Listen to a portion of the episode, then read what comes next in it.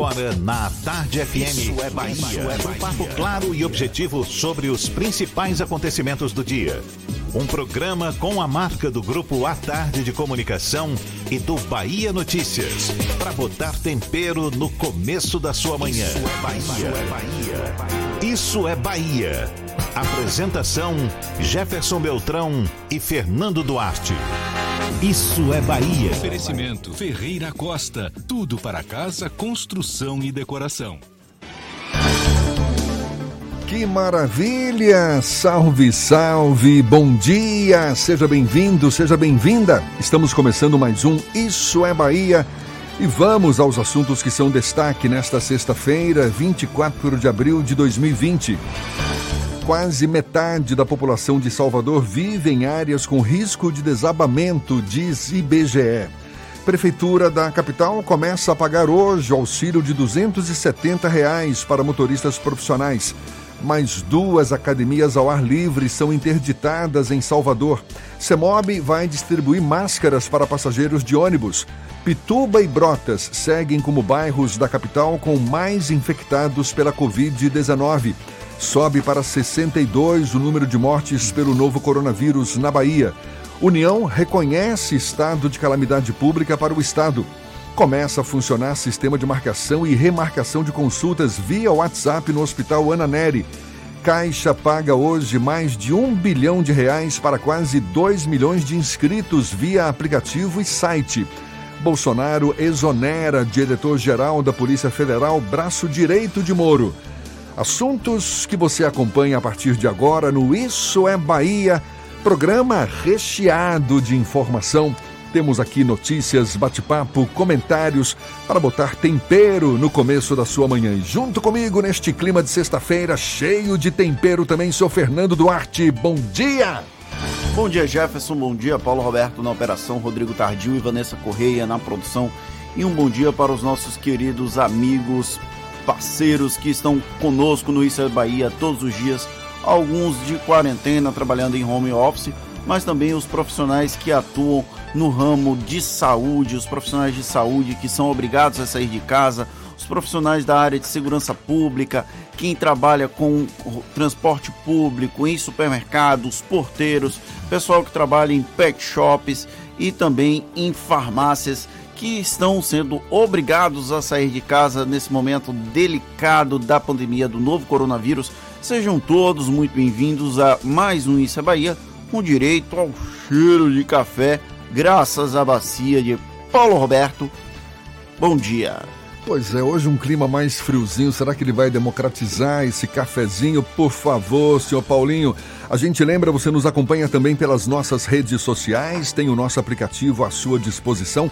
Pela internet é só acessar a tardefm.com.br. Estamos também pelo canal da Tarde FM no YouTube. Se preferir, pode nos acompanhar pelo portal da Tarde e também pelo Instagram do Grupo à Tarde, mais uma vez ao vivo, desde o comecinho aqui do programa.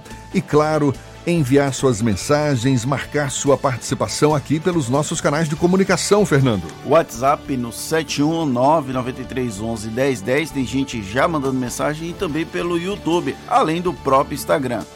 Tudo isso e muito mais a partir de agora para você.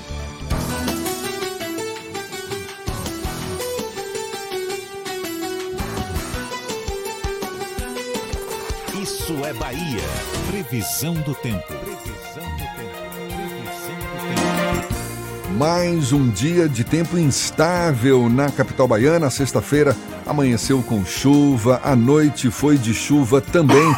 A temperatura neste momento, já provocando tosse para algumas pessoas, está na casa dos 26 graus. A gente fica sabendo como vai ser o tempo ao longo do dia com Ives Macedo. Bom dia, Ives. Olá, Jefferson. Muito bom dia para você. Bom dia, Fernando Duarte. Bom dia para todo mundo aí no estúdio, Paulinho, e também para o ouvinte em nossa sintonia. Olha, Jefferson, Salvador e região metropolitana seguem acumulando grandes volumes de chuva. Para você ter uma ideia, de ontem para hoje, a capital baiana acumulou 106,6 milímetros de água, número que é bastante alto para essa estação do ano. E a previsão de chuva permanece para esta sexta e também para o fim de semana. Inclusive, tem alerta de temporal para hoje, com possibilidade de raios e rajadas de vento aqui na capital e também na região metropolitana. A temperatura deve oscilar entre 24 e 28 graus. Experimente os novos queijos cremosos Veneza no sabor cheddar e ervas finas. Cremoso, saboroso e sem amido. É a diferença no seu lanche. Saiba mais em arroba Veneza Lácteos em nossas redes sociais. Já já eu volto então, Jefferson, com a previsão do tempo para o interior do estado. É contigo. Tá combinado então, Ives. Até logo mais. Agora, 7 e 7 na tarde firme. Isso é Bahia. O presidente Jair Bolsonaro decidiu pagar para ver e exonerou o diretor-geral da Polícia Federal, Maurício Valeixo. A decisão compararia a indicação do ministro da Justiça e Segurança Pública, Sérgio Moro, responsável pela indicação de Valeixo para o cargo.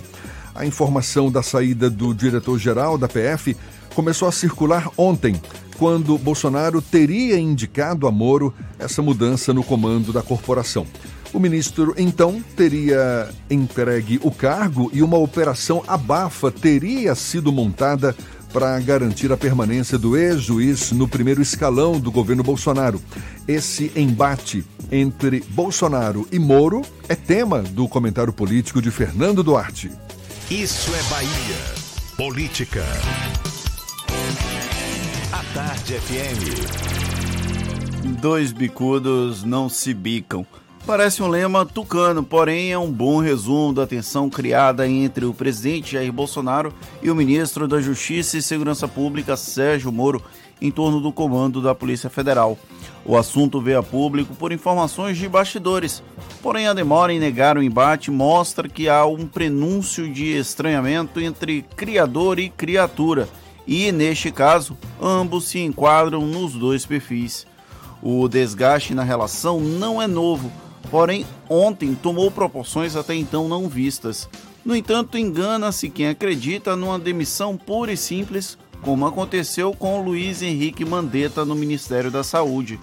Nas circunstâncias atuais, Moro é indemissível, para usar o termo popularizado pelo próprio Bolsonaro. O juiz é o ministro mais popular e o responsável pelo endosso do lavajatismo ao modelo bolsonariano de gerir o Brasil. Uma saída abrupta dele da esplanada geraria uma onda de desconfiança que poderia inviabilizar politicamente a permanência do presidente no cargo. É um esquema de retroalimentação. Bolsonaro precisa de Moro, porém a caneta dele também pode defenestrá-lo a qualquer tempo. E o morador da Alvorada esticou bastante a corda quando ameaçou substituir um indicado do ministro na PF.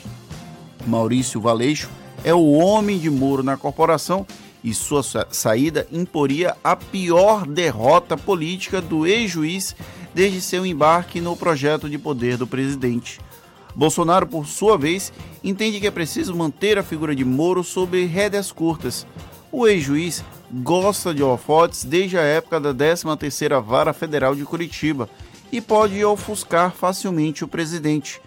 É uma espécie de duelo de titãs da nova direita brasileira, cujas raízes ainda estão em fase de fixação.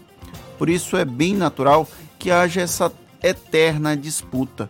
Depois de traçar o plano para uma cadeira no Supremo Tribunal Federal, Sérgio Moro também começa a enxergar o esvaziamento de poder vivenciado pelo presidente, e esse vácuo não deve ficar muito tempo ocupado. Mas tudo não passou de uma informação falsa divulgada pela imprensa. já que o bolsonarismo e o lavajatismo vivem em constante lua de mel. Isso não é verdade há algum tempo, ainda que muitos insistam em não manter distância suficiente para enxergar. A movimentação é macro e a troca de comando da Polícia Federal é apenas um pretexto para mostrar que não há mil maravilhas em uma relação de amor hétero entre Bolsonaro e Moro. Se fosse mentira, a milícia digital teria feito questão de evidenciar. Pelos sinais dados ontem, a pergunta que fica não é se Moro deve deixar o governo de Jair Bolsonaro. A grande questão é quando isso deve acontecer. E isso não e essas não foram as primeiras pistas de desentendimento entre eles e o presidente. Pelo andar da carruagem e da gestão da crise do novo coronavírus, uma ruptura parece iminente. Qual dos dois lados vai pagar para ver? Com a confirmação da exoneração de Valeixo, parece que já sabemos qual deles apostou mais alto. Agora, o curioso é que, mesmo que Sérgio Moro consiga indicar o futuro novo diretor-geral da Polícia Federal, fica muito evidente uma submissão da Polícia Federal às ordens do presidente Jair Bolsonaro. Não, qualquer um dos indicados que venha a ser o novo diretor vai acabar sendo mais ligado ao presidente do que a Moro, não? Exatamente. Apesar de ter. De, nessa operação abafa, há um processo de tentativa de achar, achar um meio termo, alguém que seja indicado de Moro, mas que tenha anuência do presidente Jair Bolsonaro mas ainda assim, como você falou, vai ser uma pessoa mais subordinada a Bolsonaro do que era o Marcelo Valeixo. E as informações de bastidores sugerem que o caso específico da exoneração de Valeixo tem a ver com o avanço das investigações da Polícia Federal no chamado inquérito das fake news de ofício aberto no Supremo Tribunal Federal pelo presidente Dias Toffoli e sob a relatoria do ministro Alexandre de Moraes e também sobre a investigação dos eventos do último domingo, aquelas mobilizações que envolveram atos antidemocráticos pedindo fechamento do STF e do Congresso Nacional que por mais que Bolsonaro tenha dito que não falou sobre o tema, ele acabou endossando quando ele subiu numa caminhonete e discursou para as pessoas que pregavam, entre outras coisas, o retorno da, do AI-5. É uma investigação que deve chegar a parlamentares apoiadores do governo Bolsonaro e há quem diga com respingos nos filhos do Bolsonaro também. Está aí uma boa justificativa para ele querer mudar o comando da Polícia Federal, que certamente vai estar à frente dessa investigação. Agora são 7 e 14 Salvador lidera o ranking do Nordeste com o maior número de pessoas vivendo em áreas com risco de desabamento e alagamento. Segundo pesquisa divulgada pelo IBGE, aproximadamente 50% da população soteropolitana vive em zonas de risco a capital baiana ocupa o terceiro lugar no ranking de todo o país. Segundo a Defesa Civil da capital, a cidade tem 400 áreas de risco e nestes locais são mais de mil pontos de perigo. As áreas que correm mais riscos na capital baiana são os bairros de São Caetano, Bom Joá e Castelo Branco. E com a forte chuva que atingiu a cidade ontem, uma criança de 8 anos ficou soterrada após um deslizamento de terra atingir a casa onde ela mora, no bairro de Sussuarana. Apesar da situação, ela passa bem. Em outro deslizamento, uma mulher de 41 anos e a neta dela de 4 meses morreram após ficarem soterradas no bairro de Águas Claras. É, e a Bahia já tem, pelo menos até a noite de ontem, 62 mortes por causa do novo coronavírus, segundo o boletim divulgado pela Secretaria Estadual da Saúde. O número total de infectados é de 1.845. Das 62 mortes na capital, 34 ocorreram, aliás, das 62 mortes na Bahia, 34 ocorreram aqui na capital. Ao todo, 428 pessoas estão recuperadas e 200, 231 encontram-se internadas. Já em todo o país, foi registrado um novo recorde, com registro de 407 mortes em 24 horas, agora totalizando 3.313 mortes pela doença. O número de casos confirmados chegou a 45.757. Já são mais de 100 bairros em Salvador com casos confirmados da Covid-19, segundo dados divulgados pela Secretaria Municipal de Saúde. As regiões do Alto do Cabrito, Baixa de Quintas, Dom Avelar, Nova Constituinte e Saramandaia notificaram os primeiros casos de pacientes infectados com o novo coronavírus. O bairro com maior número de pessoas contaminadas ainda é Apituba, com 47 casos, seguido de Brotas e Patamares. Agora 7h16 na Tarde FM.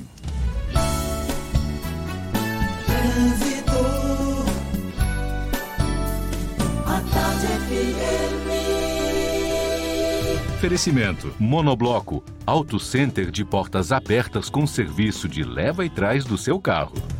Motoristas dirigindo com os faróis acesos. Mais um começo de manhã de tempo instável aqui na capital baiana. Chuva, pista molhada pela frente. Toda a atenção é pouca nesse momento.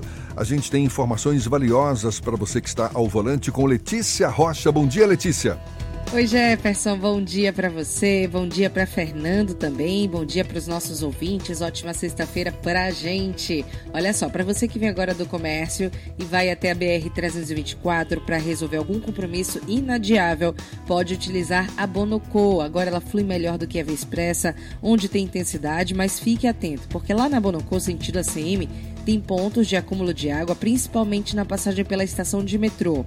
A Avenida Dom João VI já tem intensidade também. E a Rua Cônego Pereira passa por obras e, somalizando também a essa chuva, deixa o trânsito bastante difícil na região das Sete Portas. Coronavírus, não deixe que ele viaje com você. Juntos vamos vencer essa pandemia. CCR, viva seu caminho. É contigo, Jefferson. Valeu, Letícia. A Tarde FM de carona com quem ouve e gosta. Prefeitura de Salvador começa a pagar hoje o auxílio de 270 reais para motoristas profissionais. A gente dá os detalhes já já para você. 7 e 18 agora. Você está ouvindo Isso é Bahia. Para vencermos o coronavírus, o mais importante é: fique em casa. Lave sempre as mãos com água e sabão e fique em casa. Não são férias, é um compromisso de todos. Fique em casa. A Bahia contra o coronavírus. Governo do Estado. Você sabe o que a Assembleia faz? Faz valer os seus direitos. Valorizando uma pauta pró-municípios que garante os recursos das cidades do interior. Além disso, a ALBA debate normas para o transporte complementar, beneficiando quem não é atendido pelo sistema. E atenta ao que acontece no dia a dia, a ALBA cobra ações para preservar a segurança das barragens existentes na Bahia. Porque para a Assembleia, garantir o direito dos baianos é o nosso dever. Assembleia Legislativa da Bahia, fazendo valer. Para vencermos o coronavírus, o mais importante é: fique em casa. Lave sempre as mãos com água e sabão e fique em casa. Não são férias, é um compromisso de todos. Fique em casa. A Bahia contra o coronavírus. Governo do Estado. Quando o assunto é segurança do paciente, o Hospital Santa Isabel é referência internacional. Os atendimentos à emergência seguem normalizados e para aqueles pacientes que precisam manter seus tratamentos, consultas, exames e cirurgias, o Santa Isabel mantém fluxos seguros com equipes específicas dentro de rigorosos padrões de segurança. Pacientes com dificuldades respiratórias são atendidos em estrutura distinta e com equipes exclusivas. Vamos juntos superar Para esse vencermos momento. o coronavírus, o mais importante é: fique em casa. Lave sempre as mãos com água e sabão e fique em casa. Não são férias, é um compromisso de todos. Fique em casa. A Bahia contra o coronavírus. Governo do Estado. Monobloco, o pneu mais barato da Bahia. 0800 111 70 80 e a hora certa. Agora, 7 e 20 a Tarde FM, quem ouve gosta. Você sabia que na Monobloco toda a energia elétrica utilizada para consertar o seu carro é captada de placas solares? E que o óleo trocado do seu carro vai para reciclagem para ser refinado novamente? E que na Monobloco os pneus velhos deixados pelos clientes podem virar chachim, cadeira e até asfalto? Não sabia? Então se ligue. Monobloco faz tudo de mecânica e tem o pneu mais barato da Bahia. Água de Meninos, Lauro de Freitas e Abrantes. 0800 111 7080. Voltamos a apresentar Isso é Bahia. Um papo claro e objetivo sobre os acontecimentos mais importantes do dia. A gente segue juntos aqui pela Tarde FM, agora 7h21 e temos notícias da redação do portal Bahia Notícias com Lucas Arras. Bom dia, Lucas. Bom dia, Jefferson. Bom dia para quem nos escuta aqui na capital do estado. Após, após aparecer nessa semana ao lado do presidente Jair Bolsonaro em um vídeo em tom amistoso dedicado à família, o deputado federal Arthur Lira, do Partido Progressista, teve 10% do salário bloqueado pela primeira vara federal de Curitiba. O pedido foi feito pela Petrobras e pela Força Tarefa da Lava Jato do Ministério Público Federal. Arthur, Arthur Lira responde à ação de improbidade contra diversos parlamentares do então Partido Progressista, o PP. O parlamentar é suspeito de ter envolvimento em esquema de corrupção existente na diretoria de abastecimento da Petrobras, comandada à época por Paulo Roberto Costa. Lembrando que Lira é um dos cotados para a sucessão de Rodrigo Maia na presidência da Câmara dos Deputados. E o Exército vai auxiliar a Prefeitura de Salvador na distribuição de 22 mil cestas básicas para famílias carentes inscritas no cadastro único e que não receberam anteriormente nenhum auxílio alimentício do município de Salvador. Para obter a confirmação dessa cesta básica, bem como o local e a data para a retirada do benefício, o cidadão deve acessar o site salvador.dus.salvador.ba.gov.br barra cesta básica. Eu sou Lucas Arraes, falo direto da redação do Bahia Notícias para o programa Isso é Bahia. É com vocês aí do estúdio. Os, tra os, trabalhadores informais que tiveram o auxílio emergencial de 600 reais negado vão poder contestar a negativa e solicitar uma reanálise do pedido por meio do aplicativo da Caixa Econômica Federal a plataforma foi atualizada para receber as novas solicitações. Já os trabalhadores inscritos no cadastro único, chamado CAD Único, vão poder fazer um novo cadastramento. A gente esclarece mais sobre o assunto conversando agora com o superintendente regional da Caixa em Salvador, João Carlos Dácia. Seja bem-vindo, muito obrigado por aceitar o nosso convite. Bom dia, seu João Carlos. Bom dia, Jefferson. Bom dia, Fernando. Bom dia a todos os ouvintes aí do, da Tarde FM e do programa Isso é Bahia. É uma grande satisfação e obrigado pela oportunidade. João Carlos, grande parte das pessoas que não vem conseguindo o auxílio emergencial alega que enfrentam problemas no site e no aplicativo da Caixa, que o sistema informa situações diferentes de análise, por exemplo, usuários que estão com o status de contestação em análise sem terem enviado novos documentos, mães solteiras que não conseguem o benefício no valor em dobro. O senhor tem conhecimento desses possíveis erros do sistema e se já estão sendo resolvidos ou se já estão resolvidos? Olha, a, o acompanhamento de todo o benefício, né, ele tem sido feito realmente pelo aplicativo Caixa Auxílio Emergencial. As informações de divergência, elas, se existem, são pontuais, é, e nesse caso basta realmente acessar pelo próprio aplicativo Caixa Auxílio Emergencial, inclusive né, observando se já estão com a nova versão do aplicativo atualizado, é, e enviar nova solicitação ou corrigir os dados cadastrais ali apontados. Né? Em relação, precisávamos é, ter pontualmente aí o, o, o caso, o CPF, mas provavelmente são situações muito pontuais, considerando né, que nós temos aí um grande número já de cadastros finalizados, né, em torno de 45 milhões de cadastros, né, com é, 57 milhões de download do aplicativo, é, só, já foram realizados mais de 33 milhões de pagamentos de benefícios, só essa noite está programado aí para ser é, creditado nas contas aí dos brasileiros mais é, 1,9 milhões de benefícios, né, que corresponde a 1,2 bilhão. Então, assim, os sistemas, é, dada a dimensão e a magnitude dessa ação, tem é, sido é, ocorrido numa normalidade né, de pagamento. Então, pontualmente, pode ter acontecido alguma situação que, nesse caso, faz necessário é, somente o reenvio né, do cadastro da solicitação para análise da data prévia. Né? Lembrando que quem faz a análise é, aprovando ou não o cadastro é a data prévia por homologação do Ministério da Cidadania. E a Caixa, neste caso, ela é simplesmente agente pagadora, né? Quando aparece o status contestação em análise, normalmente em quanto tempo a Caixa oferece uma nova posição?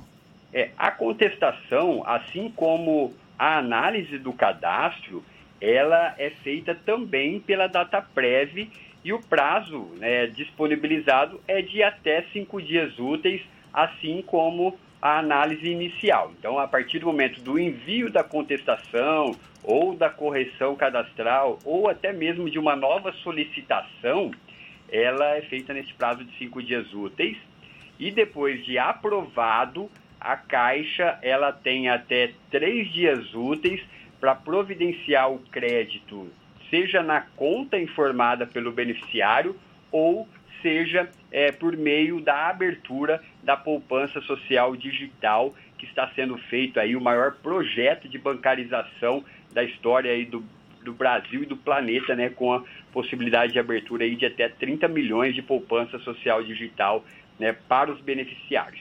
João Carlos, o que, que acontece quando a pessoa tem o benefício em análise e aí depois ela acaba sendo agraciada, ela é apta, considerada apta para receber esse benefício?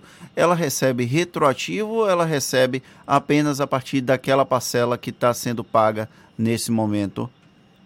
O beneficiário, uma vez aprovado né, para o auxílio emergencial, ela, ela terá direito às três parcelas né, do auxílio emergencial. Né? Ela vai receber a parcela número um, é, como falei, após em até três dias úteis após a aprovação e a partir da segunda parcela já observando o calendário aí disponibilizado né, pelo Ministério da Cidadania e pela Caixa, conforme a situação de cada é, beneficiário, seja por meio da poupança ou por meio de crédito em conta aí, informada pelo beneficiário. O importante é a gente sempre reforçar é, que não há necessidade, em hipótese alguma, do beneficiário ir a uma agência da Caixa. Né? A gente tem muita preocupação né, com os beneficiários se deslocando de suas casas para ir até uma agência desnecessariamente. Né? A Caixa hoje ela disponibilizou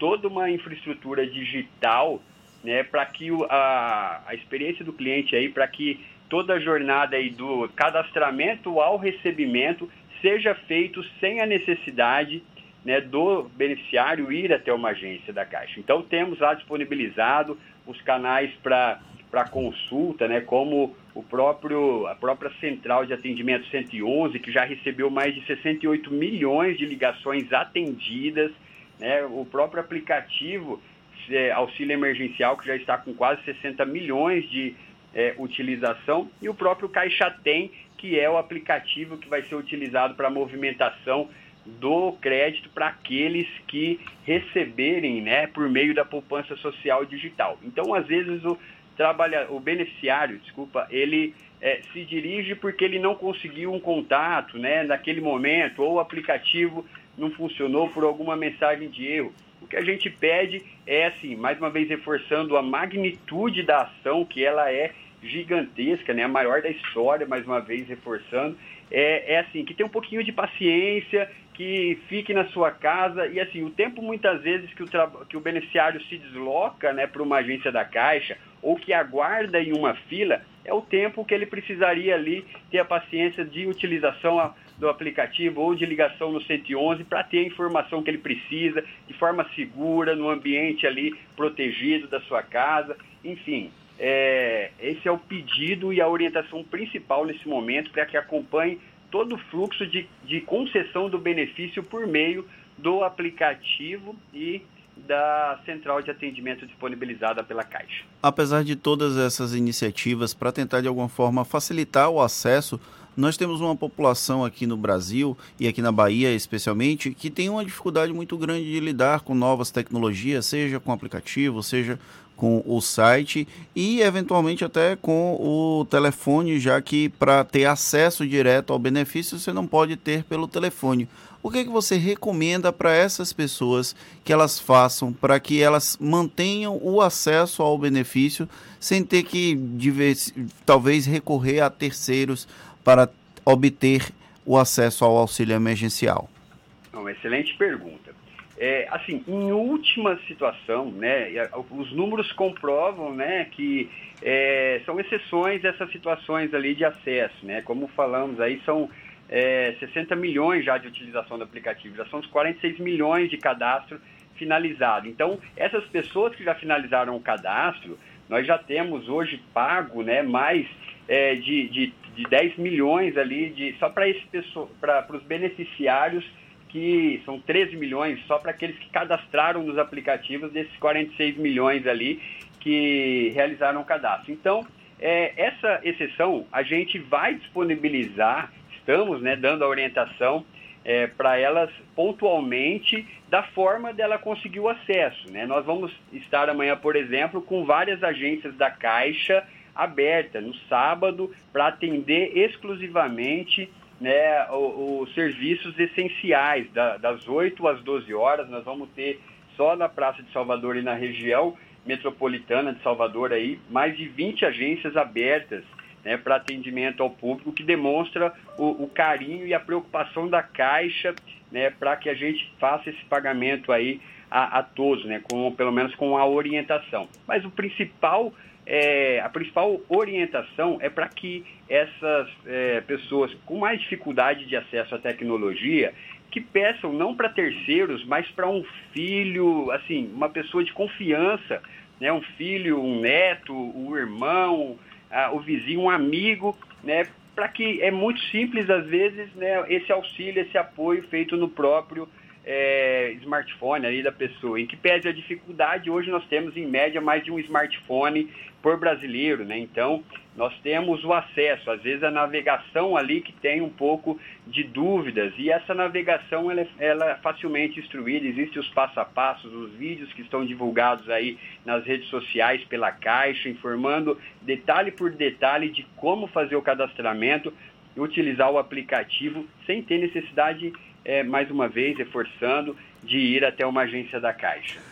João Carlos, só para a gente encerrar e deixar bem claro, os pedidos para esse auxílio emergencial são feitos pelo aplicativo da Caixa, pelo site da Caixa e também tem o telefone 111 à disposição do público para é, alguma dúvida que, que o beneficiário possa ter? Isso, exatamente. Os canais disponibilizados pela Caixa é, é a, a, central de atendimento é o 111, né, um número ali de três dígitos, fácil, ligação gratuita, é, que já teve aí mais de 68 milhões de ligações para saber é, informações, acompanhar também, saber se ela tem o cadastro, enfim, tem as, as orientações todas lá para o beneficiário. E temos o site que é o auxilio.caixa.gov.br, auxilio.caixa.gov.br e o aplicativo é, Caixa Auxílio Emergencial para acompanhamento também e já com a implantação de novas funcionalidades, como falamos, né? Então é importante reforçar para todos os beneficiários e ouvintes né, que a, olhem e observem se a versão que está no aplicativo é a atual, porque lá, como foi trazido até de uma forma bacana aí por vocês, né, a opção, inclusive, de correção cadastral,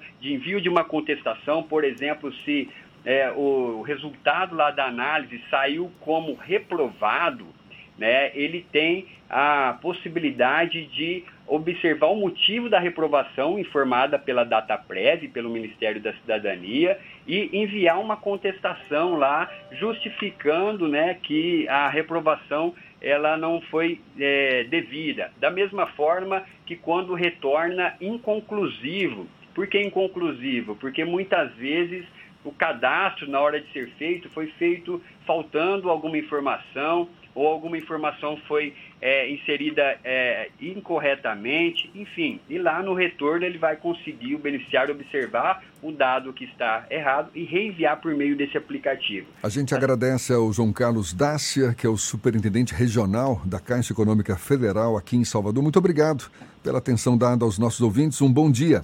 Bom dia, sempre à disposição. Mais uma vez agradeço esse importante espaço para esclarecer toda a população Salvador e da região metropolitana. Obrigado, bom dia. E essa conversa também vai estar disponível na íntegra logo mais nos nossos canais no YouTube, Spotify, iTunes e Deezer. Agora 22 para as 8 na tarde FM.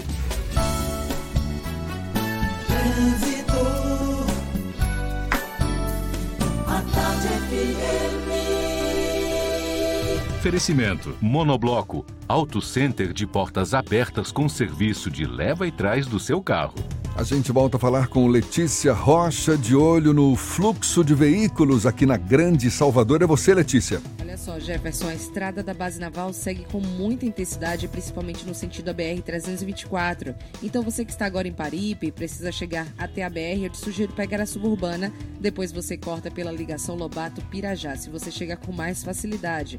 Para você que sai da capital baiana em direção ao interior do estado, você não enfrenta dificuldade na BR e a paralela também tem ótimas condições de tráfego para você agora. Experimente os novos queijos cremosos Veneza no sabor cheddar e ervas finas. Cremoso, saboroso e sem amido é a diferença no seu lanche. Saiba mais em arroba Veneza Lácteos em nossas redes sociais. Jefferson. Valeu, Letícia. A Tarde FM de carona com quem ouve e gosta. Mais duas academias ao ar livre são interditadas na capital baiana e a CEMOB vai distribuir máscaras para passageiros de ônibus. Os detalhes ainda nesta edição, 22 para as 8 na Tarde FM. Você está ouvindo Isso é Bahia. Para vencermos o coronavírus, o mais importante é: fique em casa. Lave sempre as mãos com água e sabão e fique em casa. Não são férias, é um compromisso de todos. Fique em casa. A Bahia contra o coronavírus. Governo do Estado. Quando o assunto é segurança do paciente, o Hospital Santa Isabel é referência internacional. Os atendimentos à emergência seguem normalizados e para aqueles pacientes que precisam manter seus tratamentos, consultas, exames e cirurgias, o Santa Isabel mantém fluxos seguros com equipes específicas dentro de rigorosos padrões de segurança. Pacientes com dificuldades respiratórias são atendidos em estrutura distinta e com equipes exclusivas.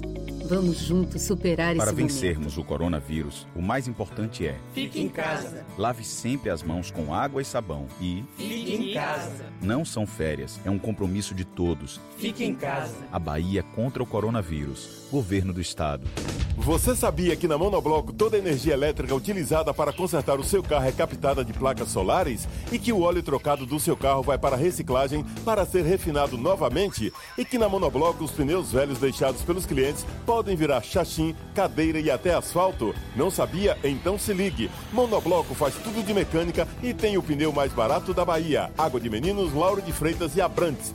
0800 111 7080. Para vencermos o coronavírus, o mais importante é: fique em casa. Lave sempre as mãos com água e sabão e fique em casa. Não são férias, é um compromisso de todos. Fique em casa. A Bahia contra o coronavírus. Governo do Estado. Central Papelaria, os melhores preços e a maior variedade em material escolar e escritório da Bahia e a hora certa. A Tarde FM 22 para as 8. 3369 mil. Central Papelaria, variedade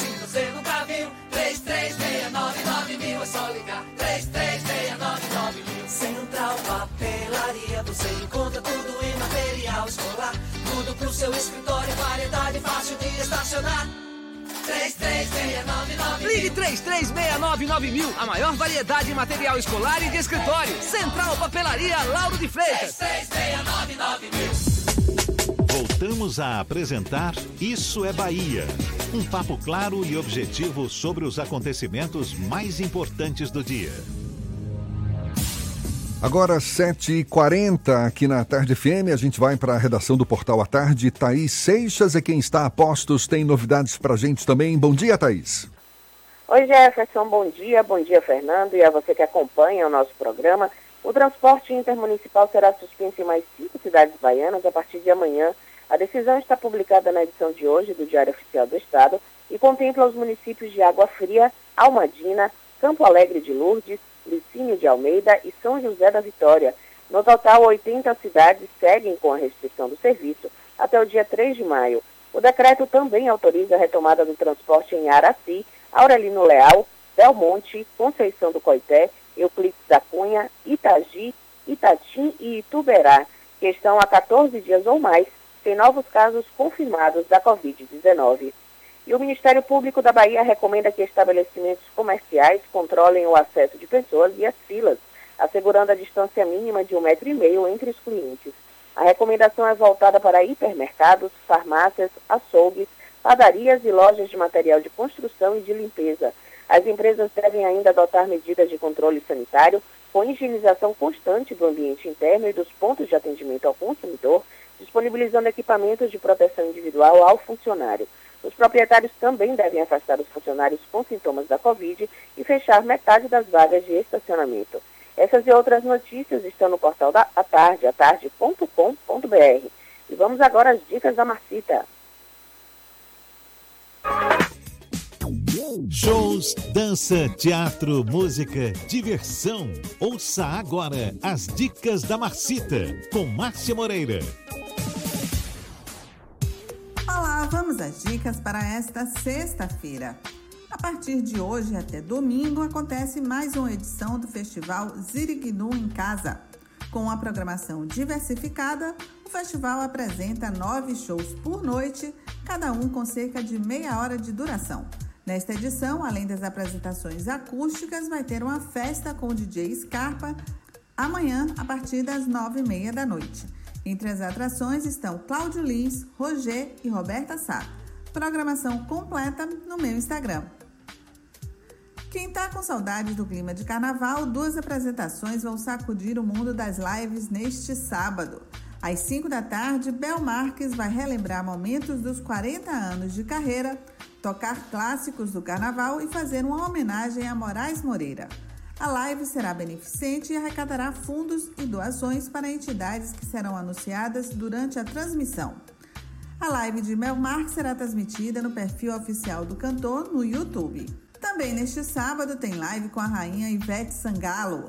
A cantora vai ser a primeira artista a participar do Em Casa, novo projeto multiplataforma da Globo que terá lives simultâneas nos canais de TV aberta e por assinatura no Globoplay e em plataformas digitais, além das redes sociais e do canal de Ivete no YouTube. A apresentação começa depois da novela Fina Estampa. A live tem caráter solidário e será transmitida da casa da cantora na Praia do Forte. Mais dicas para curtir de casa no meu Instagram, Dicas da Marcita. Beijos e fique em casa. Isso é Bahia. Apresentação: Jefferson Beltrão e Fernando Duarte. A Tarde FM. Quem ouve, gosta. O Ministério Público do Trabalho aqui na Bahia vem recebendo uma chuva de denúncias de descumprimento das medidas preventivas contra a pandemia do coronavírus. Só no período de 17 de março a 10 de abril, o número de denúncias foi 90% maior do que no mesmo período do ano passado. O órgão participa desde ontem de fiscalizações conjuntas sobre medidas de prevenção ao coronavírus. A gente aprofunda mais o assunto e recebe agora, por telefone, o Procurador-Geral do Ministério Público do Trabalho na Bahia, Luiz Carneiro. Bom dia, Luiz. Bom dia, Jefferson. Bom dia, Fernando. Bom dia a todos que fazem e nos escutam na rádio A Tarde FM. É um prazer para o Ministério Público estar prestando informações à sociedade. Luiz, essa fiscalização conjunta que foi iniciada ontem procura observar o cumprimento dessas medidas preventivas contra a pandemia com base em quais recomendações? Jefferson, o Ministério Público do Trabalho ele participou ontem de uma fiscalização interinstitucional. Não só o MPT estava presente, mas também a CETRE, a Secretaria de Trabalho, Emprego e Renda do Governo do Estado e a Superintendência Regional do Trabalho. A ideia era fiscalizar os cumprimentos das recomendações de cada instituição, no caso do Estado, da lei de máscaras, aquela lei que obriga os empregadores a fornecerem máscaras para os trabalhadores. O MPT tem suas recomendações e, como você muito bem colocou, é, ao longo desses últimos 30 dias, o Ministério Público do Trabalho vem verificando um incremento muito grande nas denúncias que chegam da sociedade, as informações que chegam à sociedade, à nossa instituição. Essa demanda, ela significa, ela revela uma necessidade de proteção da sociedade por parte do Ministério Público do Trabalho. E nessas recomendações, que já somam mais de 1.850, Gerson, nesses últimos 30 dias, se a gente comparar com o mesmo período anterior, nós temos uma média ali de 30 a 40 recomendações. Nesse momento, nós estamos com 1.850.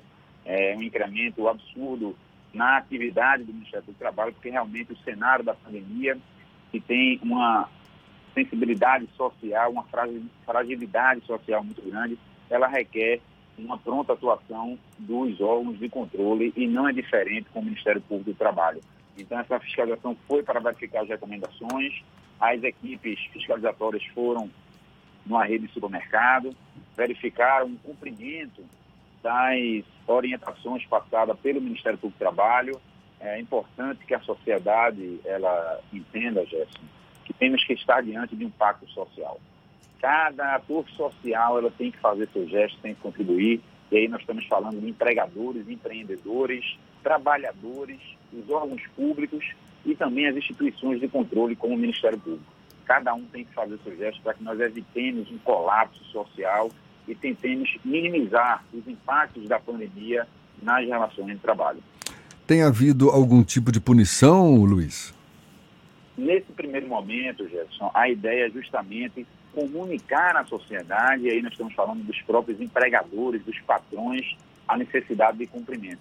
O Ministério Público do Trabalho, ele optou por agir extrajudicialmente no primeiro momento, por isso que nós expedimos um número grande de notificações recomendatórias, lembrando que essas notificações recomendatórias, elas sinalizam condutas a serem implementadas pelos empregadores, pelos patrões, e caso não cumprida essas orientações, essas recomendações, o MPT poderá, sim, nesse segundo momento, após a fiscalização e a verificação da não implementação dessas recomendações, buscar o judiciário para perseguir multas pelo não cumprimento e também indenizações a serem revertidas para toda a sociedade. Nós invertemos um pouco a lógica, evitamos nesse momento a judicialização em massa, até porque o momento é de muita sensibilidade, e optamos por uma atuação inicialmente extrajudicial e sem descartar, obviamente, a possibilidade de ir a juízo é, exigindo o cumprimento dessas recomendações com pagamento de multa e indenização, caso se revele necessário. Realmente estamos evitando, pontualmente já ingressamos na justiça, é, obtemos êxito nas nossas medidas e como estratégia de atuação no cenário da pandemia, o foco realmente é nas notificações recomendatórias, pulverizando as recomendações por todo o Estado. O Ministério Público do Trabalho na Bahia, ele fisicamente está em oito unidades, na capital, em Salvador, e mais sete unidades no interior, mas abrange todos os municípios do estado da Bahia. Você poderia relembrar para a gente quais as principais recomendações, Luiz? Tem a obrigatoriedade do uso de máscara, álcool gel disponível para as pessoas, o que mais? É, as recomendações, Gerson, ela abrange vários segmentos empresariais, industriais e comerciais.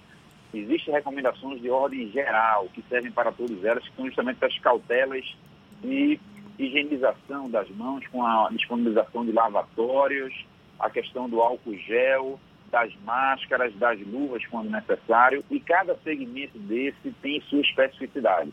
Por exemplo, nos supermercados, que foi o caso da inspeção conjunta de ontem, além dessa disponibilização do álcool gel, do lavatório, é, é importante que se tenha a flexibilização da jornada para evitar o horário de pico daquele trabalhador que tenha que ir de transporte coletivo. A higienização das superfícies que são tocadas ali a cada três horas. A higienização da máquina de cartão de crédito a cada uso. A necessidade, de anteparo, que é aquela barreira de acrílico que você vê ali no caixa para evitar que as gotículas sejam é, transmitidas tanto do trabalhador para o consumidor, tanto como do consumidor para o trabalhador.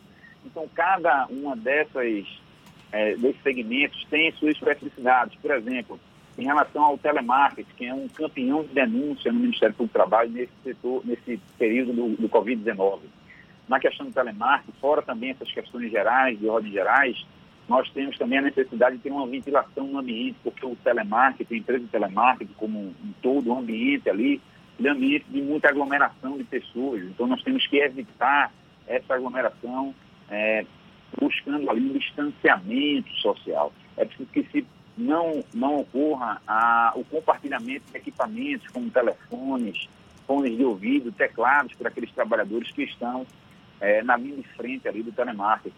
Há necessidade também da flexibilização da jornada e do distanciamento das baias que ficam muito próximas, um trabalhador muito próximo do outro, e esse distanciamento com essa flexibilização da jornada e a concessão do teletrabalho, que é importantíssimo no setor de telemarketing, a implementação do teletrabalho, inclusive por força de um decreto municipal que determinava o piso mínimo de 30% em teletrabalho dos operadores de telemarketing, também contribuem para que a gente, com um distanciamento social, nós consigamos evitar a disseminação em larga escala dessa doença. Acima de tudo, Gerson, é, nós vemos sempre reforçando a ideia, é preciso bom senso e diálogo social. Trabalhador e patrão devem buscar construção coletiva de entendimento de alternativas. Nenhuma legislação está pronta para enfrentar uma pandemia. A legislação trabalhista não estava pronta, mas ela apresenta possibilidades e alternativas que podem ser construídas coletivamente, no diálogo social, com o uso do bom senso, entre esses atores que são tão importantes, mais do que nunca, o capital e o trabalho tiveram que se aproximar para buscar entendimentos, porque preservar a saúde de um é preservar a saúde de muitos nesse momento. Luiz Carneiro, além do Ministério das, do Governo Federal ter editado algumas medidas provisórias que, de alguma forma, afetam as relações de trabalho, existem decretos estaduais e municipais que limitam algumas atuações. Você citou, por exemplo, o caso dos operadores de telemarketing aqui em Salvador. É, como o MPT consegue fiscalizar todas essas mudanças, já que a cada momento há uma nova implicação, há uma nova restrição nesse processo envolvendo a pandemia do novo coronavírus? Excelente pergunta, Fernando. A oportunidade de explicar para a sociedade, o Ministério Público do Trabalho, ele como órgão ministerial, ele implementou um plano de ação. Nós temos um plano de ação voltado especificamente para o combate aos reflexos da Covid-19 nas relações de trabalho. Dentro desse plano de ação, nós temos alguns momentos de curva de atuação, é, tentando traduzir aqui, em primeiro momento, em expedição de muitas recomendações, aí nós estamos aí com quase 2 mil, mais de 1.150 notificações recomendatórias para vários segmentos. Um segundo momento de fiscalização do cumprimento dessas recomendações expedidas, que aqui eu registro, não é um favor que o Ministério Público do Trabalho pede, ele está expedindo recomendações para que sejam implementadas por esses empregadores e, no terceiro momento, uma judicialização, se necessário, e quando preciso, de uma forma muito enérgica pelo Ministério Público do Trabalho, perseguindo, e aí é o que nós buscamos evitar, porque quando o MPT ele vai a juízo, ele procura a justiça, ele procura com muita força, com muita energia, para que aquela a correção daquela pontualidade seja de uma forma muito séria, inclusive com a busca de uma liminar, de uma medida é, preliminar ali, já no início do processo, para que a gente possa corrigir aquela conduta e colocar no trilho novamente aquela condição. Os processos de trabalho, eles devem ser reorganizados diante desse cenário da pandemia é preciso que a gente busque, e aí, Fernando, mais oportunidade de história de ter aqui, essas alternativas trazidas pela medida provisória 926, 927 e 936, elas devem ser usadas sim, mas com muita parcimônia e dentro de uma escala de hierarquia. É preciso, é essencial que nós preservemos os empregos. A busca pela empregabilidade e renda, a manutenção da empregabilidade e renda é um gesto coletivo que deve ser de muitos, e não só dos empregadores. Do é. governo, com as possibilidades das medidas emergenciais, dos empregadores com seus gestos, dos trabalhadores buscando construir soluções, entendendo que terão que contribuir de alguma forma, é, obviamente que com menos é, contribuição comparado com todos os outros entes, mas terão que contribuir sim, é, seu papel de contribuição nesse cenário, todos teremos que contribuir para que a gente consiga garantir a empregabilidade e a renda da maior parte da população. Esse é um recado muito importante que o MPT ele vem passando é, para toda a sociedade. É preciso bom senso, sim, e essas alternativas trazidas pelas medidas provisórias, elas trazem ali a possibilidade, por exemplo, o item 1 da medida provisória, ela é a questão do teletrabalho. O teletrabalho ele é uma alternativa excepcional nesse momento.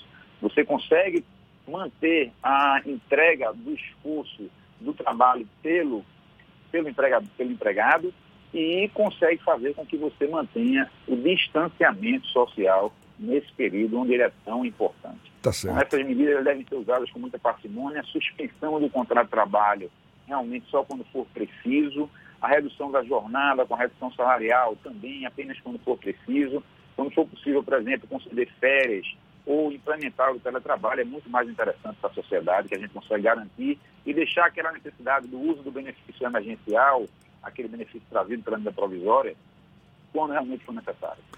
Luiz Caneiro, muito obrigado pela sua disponibilidade aí, pelos seus esclarecimentos. Procurador-chefe do Ministério Público do Trabalho aqui na Bahia.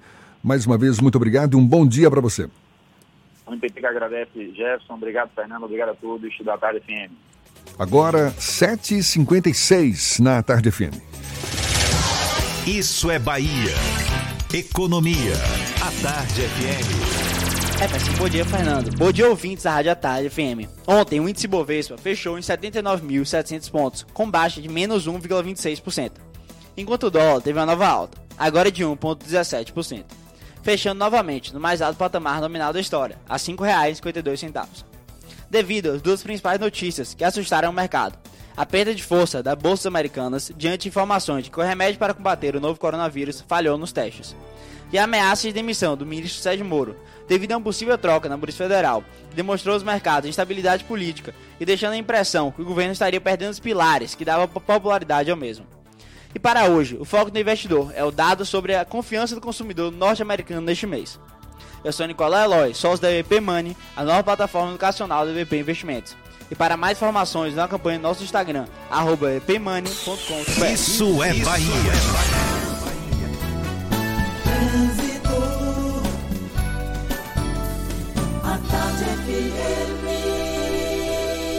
Oferecimento: Monobloco, Auto Center de portas abertas com serviço de leva e trás do seu carro. Letícia Rocha tem novas informações para quem está circulando de carro aí ou vai pegar o carro já já aqui na Grande Salvador. É você, Letícia? Olha, Jefferson, agora eu volto a falar sobre a estrada do Aeroporto. Tem intensidade agora no trevo que dá acesso à BR-324, mas você não vai ficar muito tempo preso no trânsito, só atenção mesmo com essa região. Paralela segue fluindo muito bem nos dois sentidos, tanto para você que segue em direção à rodoviária, quanto para você que segue em direção ao aeroporto. E a orla da capital baiana também tem um trânsito fluindo muito bem de farol a farol. Só chama atenção da região da Avenida Dorival Caymmi, isso porque tem pontos de intensidade devido à movimentação de mercados e também de bancos. Coronavírus, não deixe que ele viaje com você. Juntos vamos vencer essa pandemia. CCR, viva seu caminho. Jefferson, é contigo. A Tarde FM de carona com quem ouve e gosta. A gente faz o intervalo, volta já já para falar para toda a Bahia. É um instante só, 7h58 na Tarde FM. Você está ouvindo Isso é Bahia. Para vencermos o coronavírus, o mais importante é: Fique em casa. lave sempre as mãos com água e sabão e Fique em casa. não são férias, é um compromisso de todos. Fique em casa. A Bahia contra o coronavírus. Governo do Estado. Você sabe o que a Assembleia faz? Faz valer os seus direitos. Lutando para evitar a saída da Petrobras e manter empregos e investimentos no Estado. Também cria políticas que valorizam as mulheres, os negros, o público LGBT e a oferta de uma educação de qualidade para indígenas. E ainda dão prioridade de matrícula em escolas públicas às crianças filhas de vítimas de violência doméstica. Porque para a Assembleia, garantir o direito dos baianos é o nosso dever. Assembleia Legislativa da Bahia, fazendo valer. Para vencermos o coronavírus, o mais importante é: Fique em casa. lave sempre as mãos com água e sabão e Fique em casa. não são férias, é um compromisso de todos. Fique em casa. A Bahia contra o coronavírus. Governo do Estado. Tenha cuidado, lave as mãos. Por isso preste muita atenção. Esse corona não, não anda sozinho, não. Na dancinha, na pegada, se liga, pega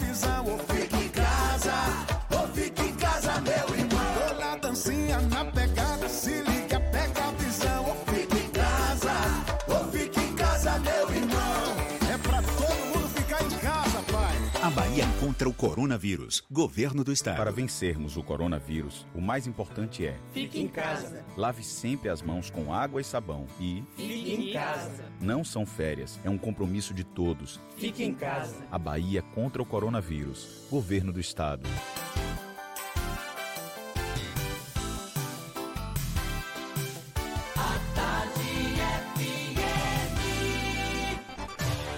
Atenção, emissoras afiliadas à Tarde FM. Em 5 segundos, isso é Bahia para todo o estado.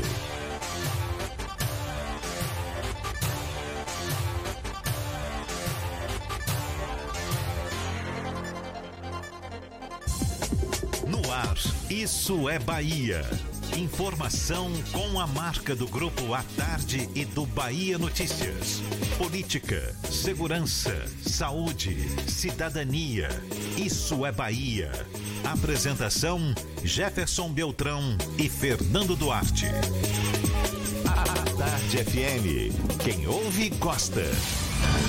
Que maravilha! Salve, salve, bom dia! Seja bem-vindo, seja bem-vinda. A partir de agora temos Isso é Bahia em rede com emissoras de todas as regiões do estado.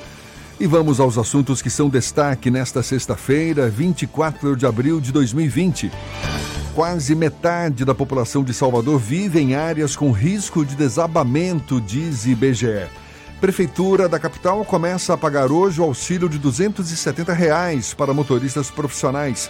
Mais duas academias ao ar livre são interditadas na capital. Semob vai distribuir máscaras para passageiros de ônibus. Pituba e Brotas seguem como bairros de Salvador com mais infectados pela Covid-19. Sobe para 62 o número de mortes pelo novo coronavírus na Bahia. União reconhece estado de calamidade pública para o Estado. Começa a funcionar sistema de marcação e remarcação de consultas via WhatsApp no Hospital Ana Neri. Caixa paga hoje mais de um bilhão de reais para quase 2 milhões de inscritos via aplicativo e site. Prefeitura de Mata de São João abre 115 vagas. Inscrições vão até o fim do mês.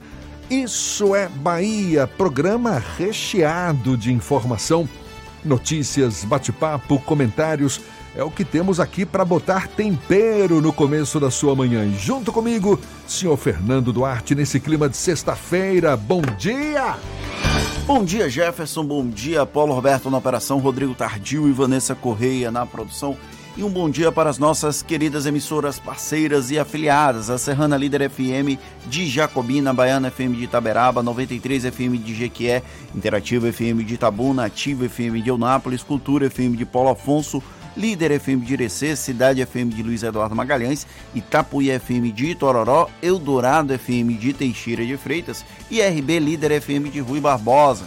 Sejam todos muito bem-vindos a mais uma edição do Isso é Bahia. A gente lembra, você nos acompanha também pelas nossas redes sociais, tem o nosso aplicativo, pela internet é só acessar atardefm.com.br. Pode também nos assistir pelo canal da Tarde FM no YouTube, se preferir pelo portal à tarde. Estamos também ao vivo no Instagram do Grupo à Tarde. Que maravilha! Agora, claro, por favor, participe, envie suas mensagens, marque presença. Temos aqui nossos canais de comunicação, Fernando. Pelo WhatsApp no 71993111010 e também pelo YouTube. Mande a sua mensagem e interaja conosco aqui no estúdio, além do Instagram. O Instagram dá um pouquinho mais de trabalho para a gente visualizar os comentários, porque dá trabalho você ficar mexendo na tela. Eu ainda não estou completamente habituado. Se eu, que já sou mais tecnológico, estou tendo dificuldade, imagina Jefferson Beltrão mas a gente consegue interagir com todo mundo. Quem tá reclamando é ele, tá vendo? Não sou eu não, não sou eu não. Valeu, olha tudo isso e muito mais a partir de agora para você.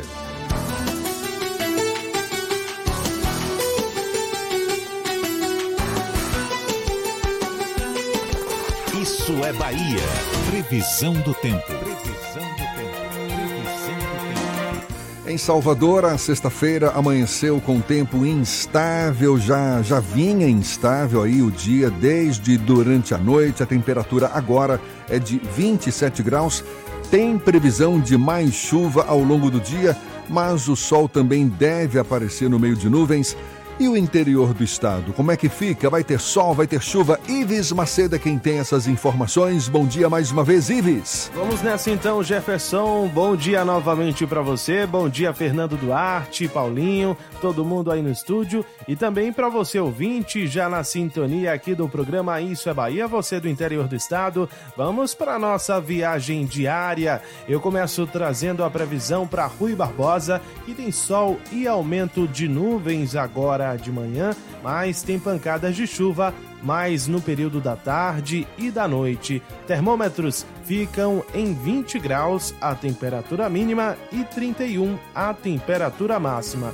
A nossa segunda parada hoje é na cidade de Teixeira de Freitas. O tempo vai ser muito parecido com ontem na cidade, sol com algumas nuvens e não chove nesta sexta-feira.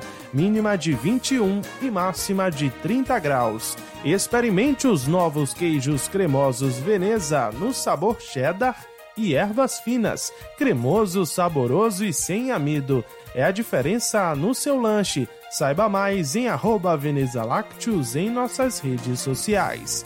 Uma boa sexta-feira para você, Jefferson. Bom final de semana. Eu volto na segunda com mais informações do tempo aqui no programa Isso é Bahia. Até logo. Tá combinado. Valeu. Bom fim de semana para você também. Ives, 8 e 7 na Tarde FM. Isso é Bahia. Vamos falar de política. Afinal de contas, a política tem nos dado munição de sobra para vários comentários. Dessa vez, a gente fala sobre a aproximação do governo de Jair Bolsonaro de caciques como Valdemar Costa Neto e Roberto Jefferson, que revela que há uma tentativa de minar o poder do presidente da Câmara dos Deputados, Rodrigo Maia, com o fortalecimento de partidos do chamado Centrão. PL e PTB foram os primeiros alvos de Bolsonaro, mas o presidente se reuniu também com os presidentes do MDB, Baleia Rossi, e do DEM, ACM Neto. Esses dois últimos, no entanto, não estariam afeitos a reduzir a influência de Maia sobre a Câmara. Essa guinada de Bolsonaro com a aproximação da velha política vai contra o próprio discurso do presidente, inclusive aquele feito na caminhonete no último domingo, quando Bolsonaro rugiu contra o modus operandi da política tradicional. A ruína, digamos assim, dessa nova política é tema do comentário de Fernando Duarte. Isso é Bahia. Política. Tarde FM. Era de Moraes Moreira, aquela música Besta é Tu, Besta é Tu? Exatamente. Pois é, o eterno novo baiano trouxe essa, esse clássico para a música brasileira e resume bem quem acreditava nesse discurso da nova política, no caso do presidente Jair Bolsonaro. Deputado federal durante 30 anos, quase 30 anos, foram 28 anos de mandato, o presidente da República, ele sempre foi um integrante da velha política, apesar de ter se travestido como novo nesse processo aqui do Brasil. E na última semana, depois de perceber que estava perdendo muito apoio no Congresso Nacional, o Bolsonaro passou a se aproximar de figuras consideradas é, caciques políticos e extremamente controversos do ponto de vista de gestão de recursos públicos. Vamos tratar dessa forma, já que a gente não pode acusar ninguém sem ter exatamente provas. Apesar do que um dos caciques, o Roberto Jefferson, que nas redes sociais a gente costuma chamar de Bob Jefferson, ele chegou a ser condenado naquele esquema do mensalão, foi preso e no último domingo acabou aparecendo como paladino da moralidade numa live transmitida pelo grande jornalista Oswaldo Eustáquio. Ele se apresenta como jornalismo investigativo e de jornalista ele não tem absolutamente nada. Teve até uma pergunta daquele site super referência, só que não, o República de Curitiba. O Bob Jefferson falou que o Rodrigo Maia estava fazendo uma articulação para o impeachment de Jair Bolsonaro para tirar também o Hamilton Mourão do poder e ele assumir a presidência da República. Fazia sentido algum, mas existia uma plateia ávida por notícias que eram favoráveis ao presidente Jair Bolsonaro e contra Rodrigo Maia que assistiram aquela bendita live. E aí, ao longo da semana, o, essa live, inclusive, tem um detalhe importante. O presidente da República, Jair Bolsonaro, fez uma live dele assistindo essa live entre Oswaldo Eustáquio e o Bob Jefferson. E aí, o Roberto Jefferson foi alçado à condição de interlocutor do bolsonarismo na Câmara dos Deputados. Existe a possibilidade, inclusive, de recriação do Ministério do Trabalho para acomodar o PTB. Lembrando que o PTB é, recebeu a pasta do Ministério do Trabalho na época de Michel Temer, foi a filha do Roberto Jefferson, eu esqueci o nome dela agora, que recebeu esse cargo e a justiça impediu ela que tomasse posse, já que ela tinha tomado multas e tinha ferido diversas, diversos itens da legislação trabalhista. E o Valdemar Costa Neto é uma das figuras controversas, tal qual o Roberto Jefferson, do antigo PR, hoje PL, que já foi PL um dia, essa sopa de letrinhas que, é, que são os partidos políticos. Qual o objetivo de Jair Bolsonaro com o fortalecimento de PL e PR? É tentar minimizar as chances de um processo de impeachment na Câmara dos Deputados. O presidente, ele não tem maioria na Câmara dos Deputados, ele nunca teve maioria e ele não trabalhou em momento algum para construir uma base de apoio. Atualmente, apenas os fiéis aliados dele, o Aliança pelo Brasil, aquela bancada evangélica mais conservadora, ainda mantém uma certa base de apoio ao presidente Jair Bolsonaro, porém os outros partidos que orbitam no chamado Centrão têm uma proximidade muito maior com Rodrigo Maia do que com o governo federal.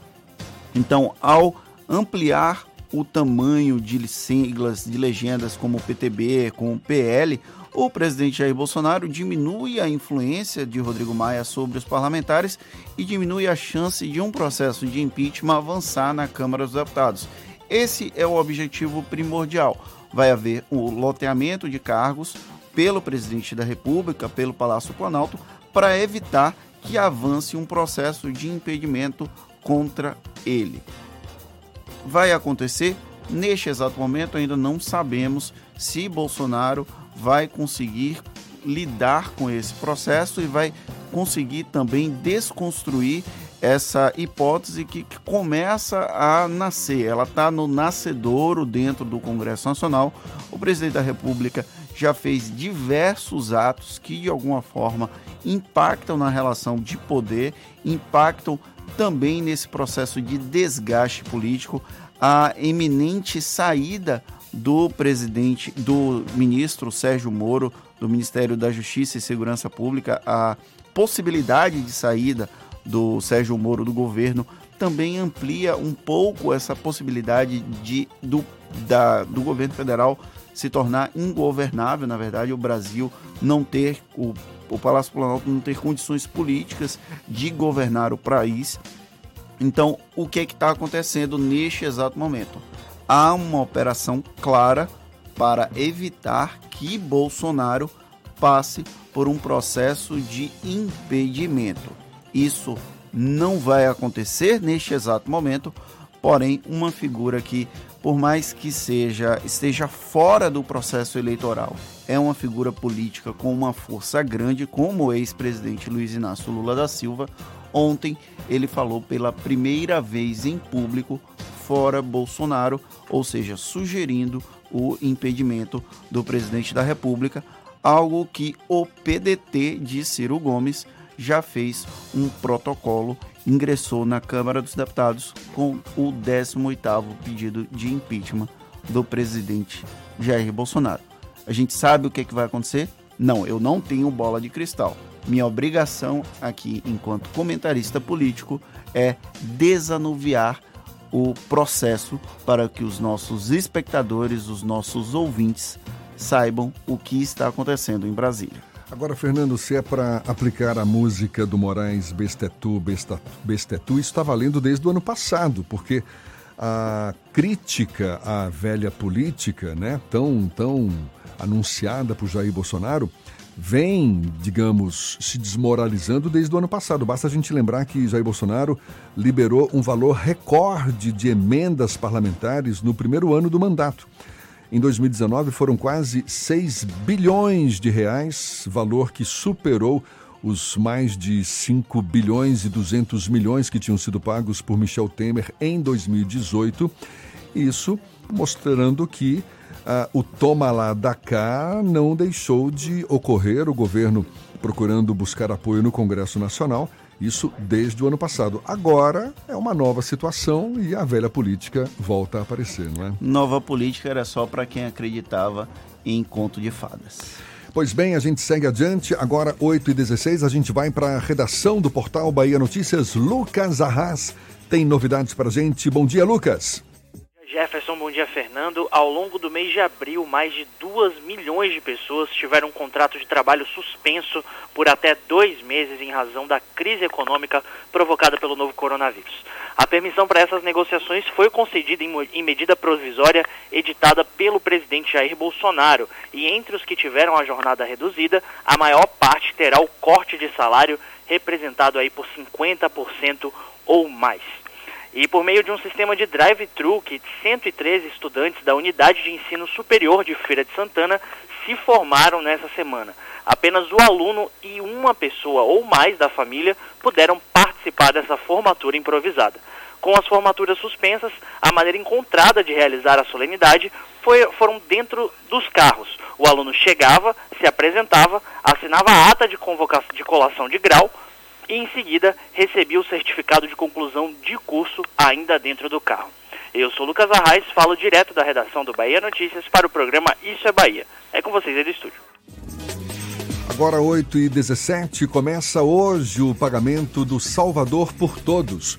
Um auxílio de 270 reais para taxistas, auxiliares, também motoristas de aplicativo que possuem de 40 a 60 anos de idade. A medida foi anunciada pela Prefeitura de Salvador como forma de amenizar os impactos da pandemia do coronavírus. Para conferir se você tem direito ao, ao, ao, auxílio, basta acessar o site salvador.todos.salvador.ba.gov.br. E mais duas academias ao ar livre na Praça dos Desejeiros, no Bofim, e da Praça Valdomiro Santa Rosa, em Massaranduba, foram interditadas aqui em Salvador com o objetivo de evitar aglomerações. A previsão é de que mais seis academias sejam interditadas pela DESAL, a Companhia de Desenvolvimento Urbano de Salvador, entre elas as localizadas nas praças do Santo Antônio, além do Carmo, Resgate, Conjunto ACM, Massaranduba e Sussuarana já foram interditadas ou tiveram equipamentos retirados as praças da terceira etapa de Castelo Branco, Estela Mares, Imbuí, Nossa Senhora da Luz, Wilson Lins e Ana Lúcia Magalhães na Pituba, entre outras. A gente dá início agora ao nosso giro pelo interior do estado, nossos correspondentes das diversas regiões da Bahia. Vamos primeiro para Itaberaba, Sérgio Mascarenhas da Baiana FM é quem fala conosco. Bom dia, Sérgio. Muito bom dia, Jefferson e Fernando. Aqui em Itaberaba foi publicado ontem, dia 23, o decreto número 85/2020, que obriga o uso de máscaras em ambientes de trabalho, os funcionários, servidores e colaboradores, em especial aqueles que prestam atendimento ao público dos estabelecimentos públicos, industriais, comerciais, bancários, rodoviários e de transporte de passageiros, na modalidade pública ou privada. O mesmo decreto determina ainda a entrega gratuita de máscara para todos os colaboradores de instituições públicas ou privadas. Até ontem, o município tinha um caso confirmado, dois casos suspeitos, 21 casos descartados e 33 pessoas monitoradas. Além disso, Itaberaba tem registrado filas e aglomerações nas portas das agências bancárias e casas lotéricas da cidade. A situação é pior na Caixa Econômica Federal, que tem registrado grande movimentação em razão da dificuldade das pessoas para se cadastrarem para o recebimento do auxílio emergencial. Apesar das recomendações das autoridades de saúde para que sejam evitadas aglomerações, as filas têm sido formadas na noite do dia anterior e as pessoas têm dormido na porta da agência em busca de atendimento. Eu sou Sérgio Mascarenhas, da redação da Baiana FM de Itaberaba. Para o Isso é Bahia, Jefferson Fernando, ótimo final de semana para vocês. Valeu, Sérgio, muito obrigado. Bom fim de semana para você também. E para ajudar na conscientização dos passageiros sobre a necessidade do uso de máscaras nos ônibus de Salvador, uma campanha da Secretaria Municipal de Mobilidade vai distribuir essas máscaras de proteção nas estações de transbordo da capital.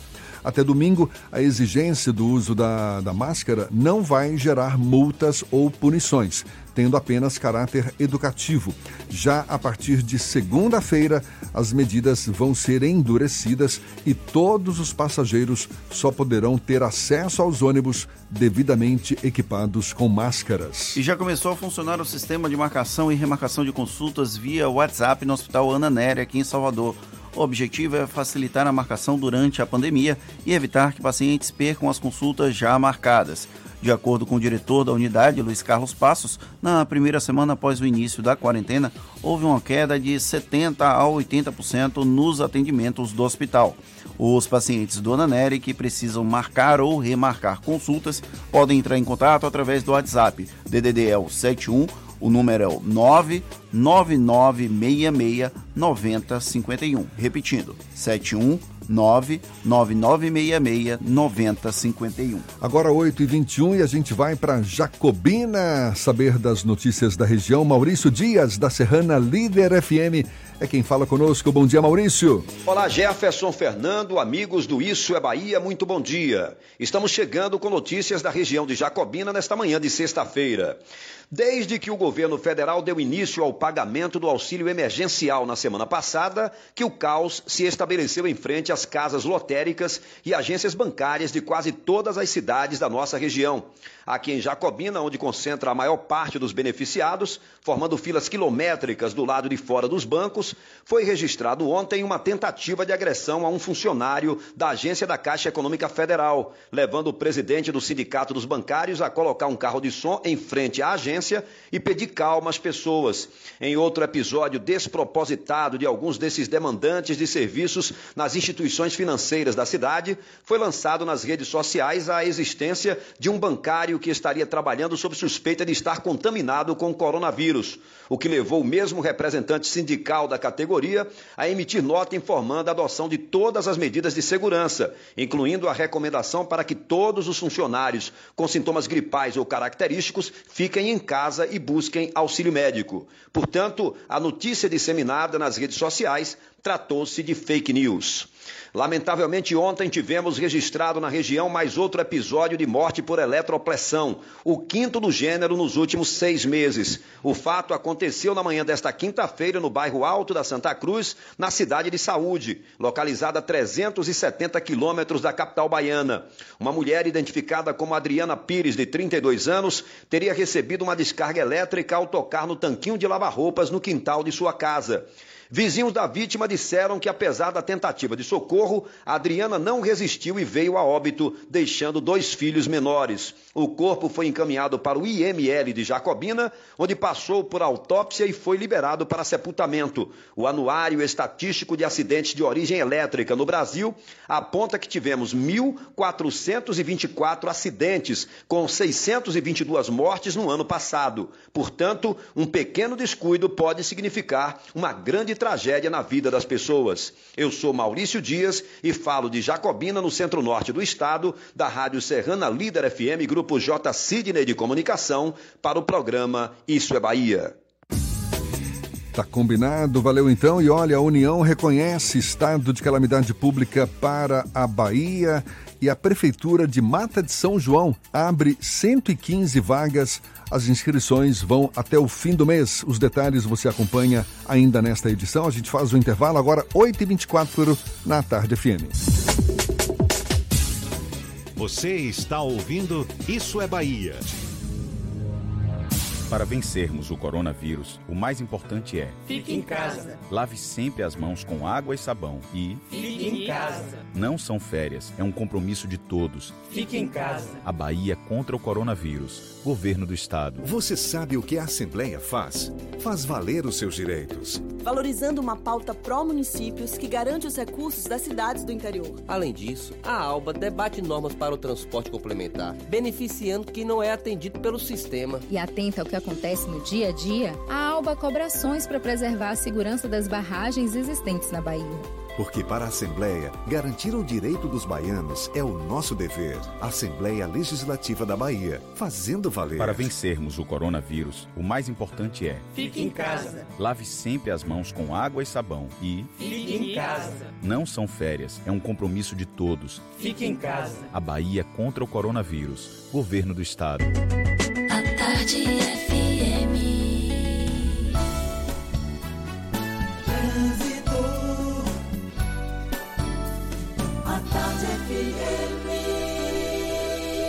Oferecimento: Monobloco, Auto Center de portas abertas com serviço de leva e trás do seu carro. Letícia Rocha tem novidades pra gente, Letícia. Oi, Jefferson, estou de volta e quero lembrar que a travessia de lancha Salvador-Mar Grande está sem previsão para sair devido às condições climáticas. Por isso, se você precisa fazer essa viagem, pode utilizar o sistema Ferry Boat. A Bonoco agora segue fluindo muito bem nos dois sentidos e você tem passagem livre também na paralela. Para você que está no Rio Vermelho e vai até a região do Iguatemi, a Lucaia, Juraci Magalhães e a Avenida CM não dão trabalho, fique atento apenas com as poças d'água. Coronavírus, não deixe que ele viaje com você. Juntos vamos vencer essa pandemia. CCR, viva seu caminho. Jefferson é contigo. Obrigado, Letícia. A Tarde FM de carona com quem ouve e gosta.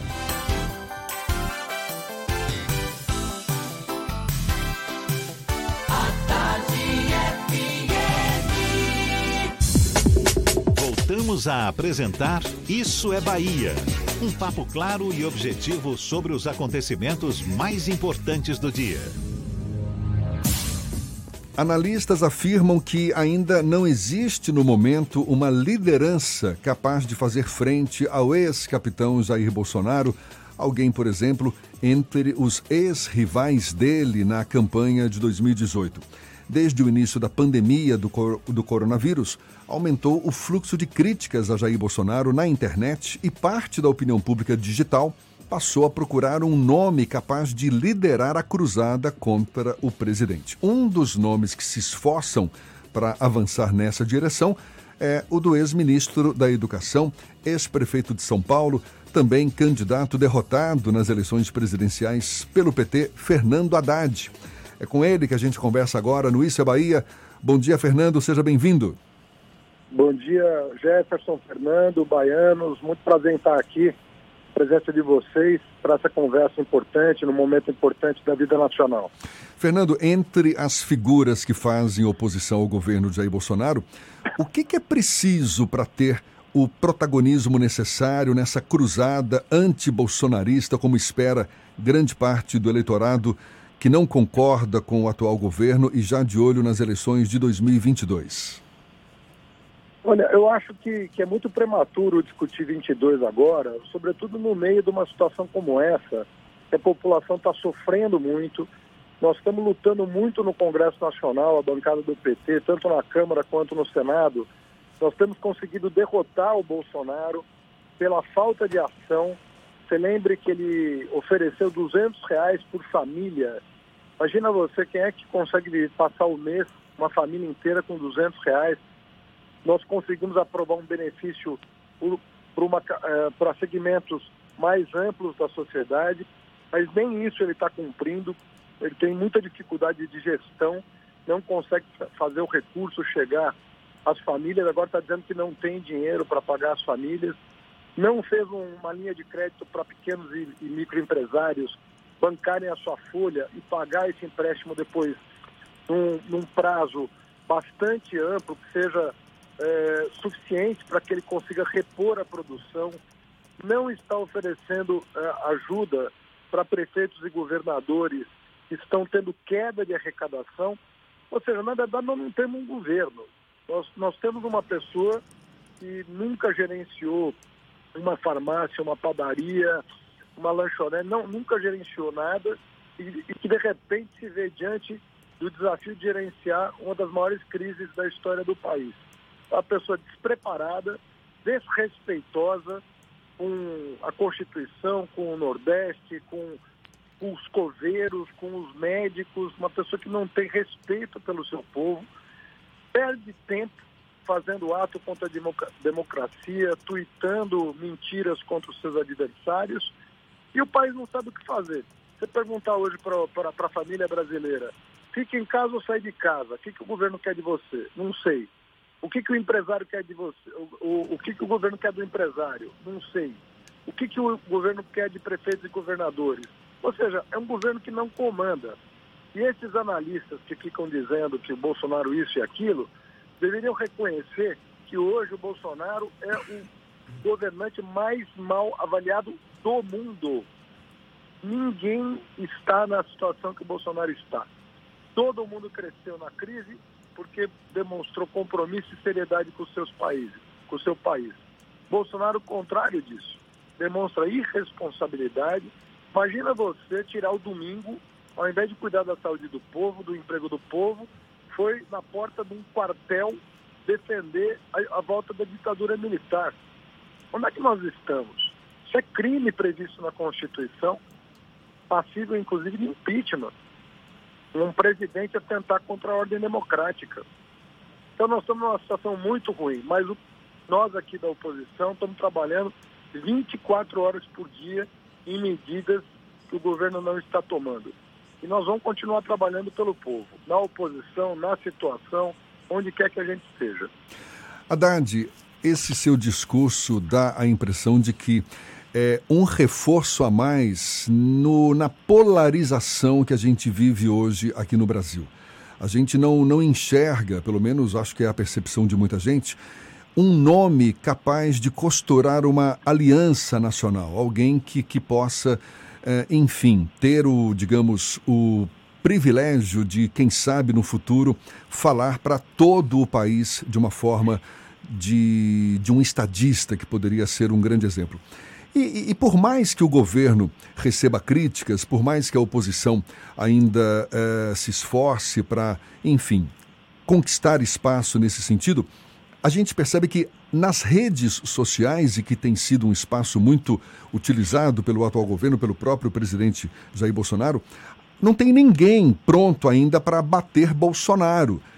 Como é que você avalia isso? Bom, em primeiro lugar, que eu não tenho dinheiro sujo em campanha de rede social. Sabe, eu sou um professor universitário, a minha rede social é a que mais cresce na internet. É, tem, o Lula, tem o Lula, que é grande pra caramba, tem o Bolsonaro, que tem robô e dinheiro sujo de empresário, e tem os filhos que não fazem outra coisa a não ser falar mal das pessoas na internet. É muito difícil derrotar o Bolsonaro na internet com um robô, muito difícil.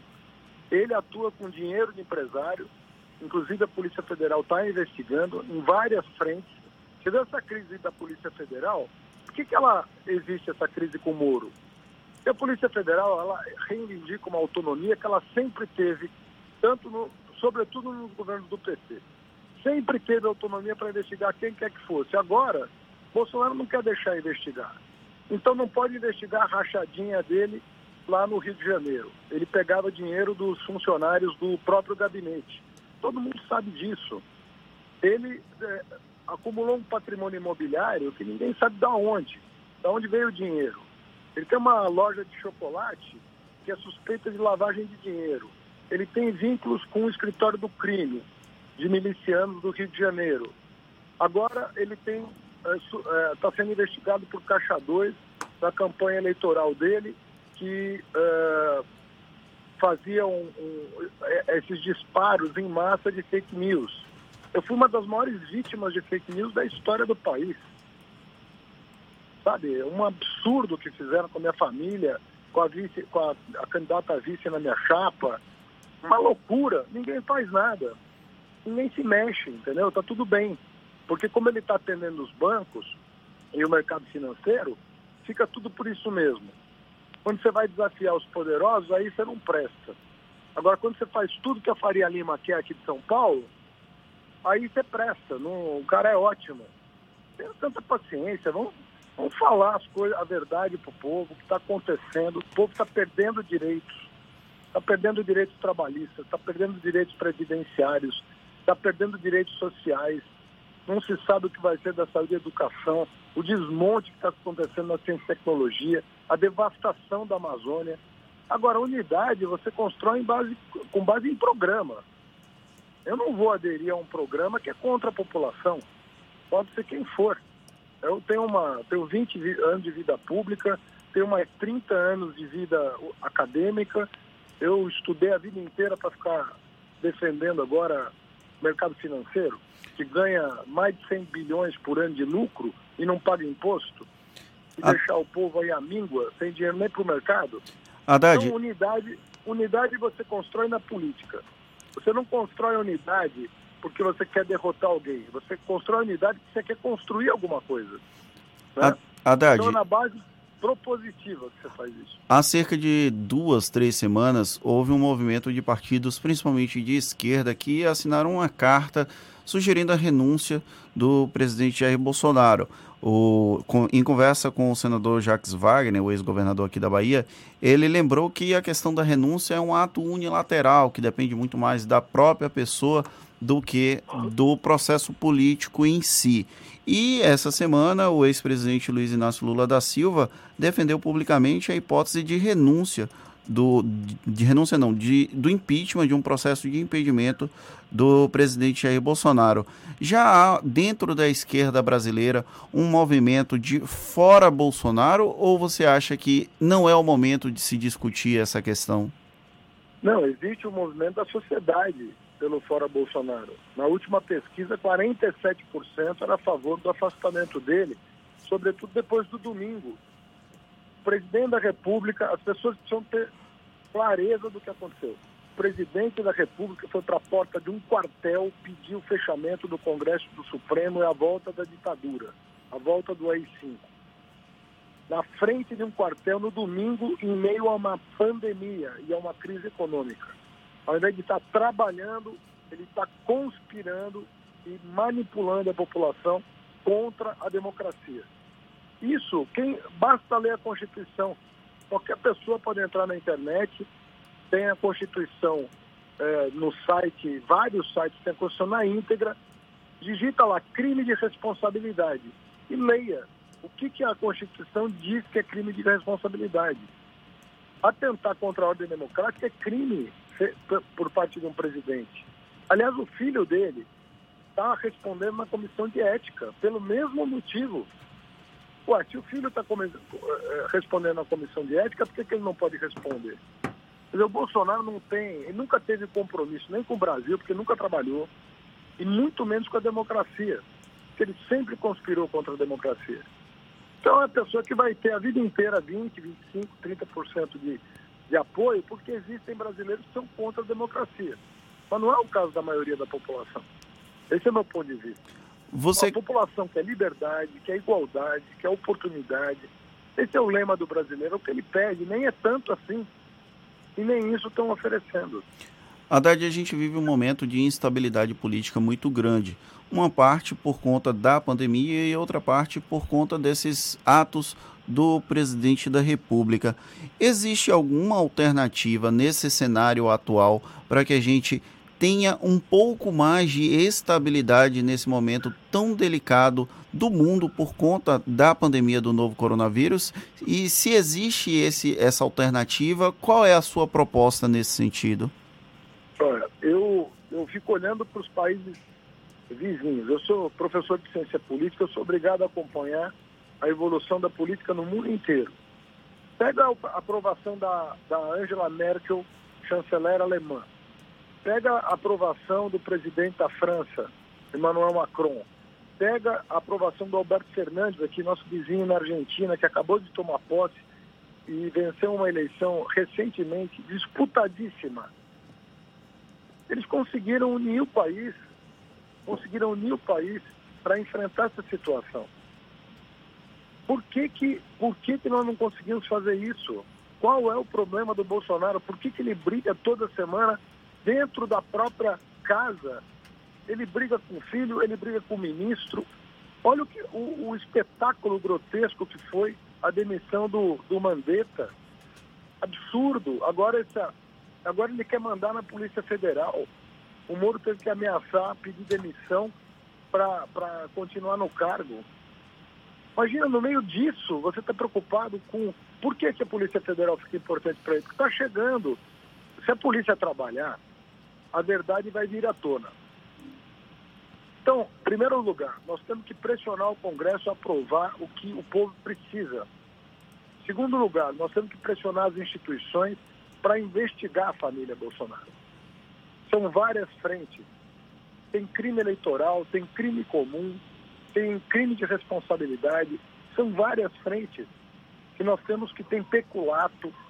Né? Então, nós temos que atuar cobrando da Polícia Federal que trate o Bolsonaro como um cidadão comum na investigação dos crimes que ele cometeu. Então, forçar as instituições a cumprir o seu dever constitucional e no, e no Congresso Nacional, nós temos que atuar para aprovar a lei, impedir essa falta de ação do governo. O governo não faz nada. Haddad. Não acontece nada no país. Haddad, tem, tem mais ou menos uns 10 dias, a revista Veja divulgou uma pesquisa em que o presidente Jair Bolsonaro aparece liderando todos os cenários sem Lula para uma corrida eleitoral à presidência em 2022. Você acha que esse recorte atual do eleitorado brasileiro, eh, dando preferência ao Jair Bolsonaro sem a presença de Lula numa eventual corrida eleitoral em 2022, é sinal de uma falta de unidade da oposição hoje no Brasil? Não, eu não acredito nisso, porque, veja bem, você está fazendo uma pesquisa eleitoral dois anos antes da eleição. Dois anos antes da eleição passada, quanto é que o Bolsonaro tinha de intenção de voto? Qual era a intenção de voto no Bolsonaro dois anos antes, em 2016? Qual era a intenção de voto do Bolsonaro? Então, não, não dá para fazer esse tipo de análise. Ninguém imaginava essa loucura de eleger esse homem presidente da República. Isso é uma coisa que, olha, eu não sei se vocês estão acompanhando o noticiário de, do exterior. O Brasil está passando vergonha com esse presidente. Não tem um lugar do mundo que ele é respeitado. Nem, o, nem nos Estados Unidos ele é respeitado. E ele fica o dia inteiro puxando o saco do Trump e nem lá ele é respeitado. É muito sério o que está acontecendo. Ele não é respeitado na Ásia. Ele está brigando com a China, que é o nosso maior importador. Ele está brigando com a Europa, brigou com o Macron, xingou a mulher do Macron. Nós estamos diante de uma pessoa que é absurdamente desrespeitada no mundo inteiro. Eu não conheço um, um diplomata que elogie o, o, Bolsonaro de outro país. Obviamente que em público, às vezes a pessoa tem que fazer uma, uma cena. Não, nossos laços com o Brasil. Mas ninguém acha que essa pessoa seja minimamente capaz de nos, representar. Então tem muito chão. Eu não acho que 2000, discutir 2022, sobretudo num momento como esse, é muito delicado. Né? O Bolsonaro poderia estar surfando em popularidade se ele tivesse um mínimo de compostura. E ele está aí com 47% da população pedindo para ele sair. Essas pesquisas mudam muito, às vezes, de uma semana para outra, sabe?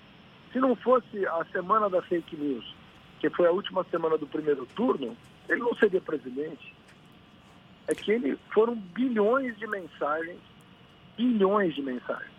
Cada brasileiro recebeu 10 mensagens falsas, paga com dinheiro, sabe Deus de onde, falando mentira. Né? Imagina, é um, é um, absurdo. Até minha família foi atacada. Uma tá coisa certo. absurda que aconteceu na eleição passada. A gente quer agradecer. Mas nós vamos superar. A gente quer agradecer. O Brasil, Brasil tem muito potencial. O Brasil já viveu tempos maravilhosos. Nós vivemos tempo realmente que o brasileiro. O baiano sabe o que eu estou falando. O pernambucano sabe, o meu destino sabe.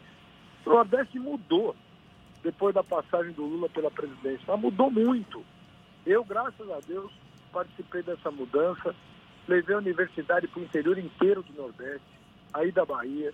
Levei o Instituto Federal para o interior inteiro do Nordeste levei escola técnica, levei ônibus escolar, creche, tudo porque tinha um presidente comprometido com a educação. Nós levamos muito benefício na área da educação, na área da saúde. Metade dos leitos de UTI, quem abriu foi o Lula e a Dilma. O Bolsonaro teve a coragem de mandar médico embora. Você já imaginou? Hoje eles estão na Espanha e na Itália, porque nós mandamos eles embora daqui, acusando eles de guerrilha, Haddad. um negócio desse. Haddad, a gente quer agradecer Fernando Haddad, conversando conosco aqui no Isso é Bahia, ex-ministro da Educação, ex-prefeito de São Paulo. Muito obrigado pela sua Vamos disponibilidade. cobrar o governo, porque a comida tem que chegar na mesa da população, as crianças estão sem, sem escola, não tem merenda. É com isso que a gente devia estar preocupado. Dia 2022, nós vamos cuidar em 2022. Agora é cuidar para o povo receber o que- o que é direito, o que é lei. Porque nós já aprovamos a lei. Muito Tá certo. obrigado pela oportunidade, viu, querido? Tá, a gente agradece mais uma vez a Fernanda Haddad. A gente lembra que esse papo todo vai estar disponível mais tarde também nas nossas plataformas no YouTube, Spotify, iTunes e Deezer. Agora, 8h45 na tarde FM.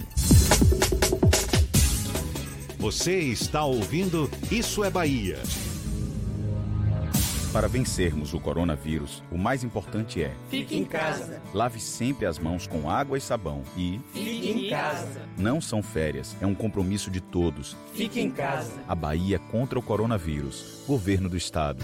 O Grupo A Tarde lança uma nova plataforma de comunicação, A Tarde Conecta, uma série diária de lives com os mais renomados jornalistas e especialistas. Política, notícias, trabalho, esportes, carreira, economia. A Tarde Conecta, tudo em um só lugar. De segunda a sexta no Instagram do Grupo A Tarde. Siga e confira, arroba Grupo A Tarde. A Tarde Conecta, um mais novo canal de informação do Grupo A Tarde. Para vencermos o coronavírus, o mais importante é: Fique em casa. lave sempre as mãos com água e sabão e Fique em casa. não são férias, é um compromisso de todos. Fique em casa. A Bahia contra o coronavírus. Governo do Estado. Voltamos a apresentar Isso é Bahia. Um papo claro e objetivo sobre os acontecimentos mais importantes do dia. Agora, 8h46, a gente vai até a redação do portal à tarde. Thaís Seixas tem novidades. Bom dia, Thaís. Oi, Jefferson e Fernando, bom dia. Bom dia aos nossos ouvintes de todo o estado. Na manchete do Jornal à Tarde de hoje, você confere que o governador Rui Costa estima que o sistema de saúde estadual pode entrar em colapso entre os dias 20 e 30 de maio, caso a taxa atual de contaminação pelo novo coronavírus não diminua. Segundo ele, a média de infectados está em 9%, mas deve ficar entre 5% e 6% para que a Bahia tenha condições de atender pacientes mais graves em unidades de terapia intensiva. O governador não descarta tomar medidas mais drásticas para municípios do sul baiano, como Ilhéus e Itabuna, onde a contaminação da doença tem crescido a taxas de 20%. Somente no Hospital Costa do Cacau, em Ilhéus, devem ser montados 48 leitos de UTI. Outros municípios do interior também vão receber novos leitos. E as contas da Prefeitura de Terra Nova relativas ao ano de 2018 são rejeitadas pelo Tribunal de Contas dos Municípios. O relator da ação, Cláudio Ventim, determinou multa de R$ 3.500 para a prefeita da cidade, Marineide Pereira Soares. Entre as irregularidades apontadas estão a ausência de comprovações de incentivo à participação popular e realização de audiências públicas durante o planejamento, além de inconsistências contábeis. Também foi determinada outra multa no valor de 45 mil reais, porque o município extrapolou o limite de gastos com pessoal. Eu fico por aqui, essas e outras notícias estão no portal à tarde, atarde.com.br. Volto com você, Jefferson. Valeu, Thaís. A Thaís falava pouco sobre o governador Rui Costa, que quer reduzir o contágio para evitar colapso. O que ele falou durante o A Tarde Conecta, a série de lives do Grupo A Tarde, pois logo mais às 11 horas, a Ana Carolina, consultora e estrategista, vai também fazer uma live nessa série do A Tarde Conecta, vai ser às 11 horas da manhã e por volta das 4 horas da tarde, o jornalista Raul Aguilar vai entrevistar o vereador Edivaldo Brito, também pelo A Tarde Conecta, às 4 horas da tarde. É só acessar o Instagram do Grupo A Tarde para acompanhar esses bate-papos. A Prefeitura de Mata de São João vai abrir amanhã inscrições de 115 vagas para o vagas para selecionar novos profissionais pelo REDA no município no período de seis meses.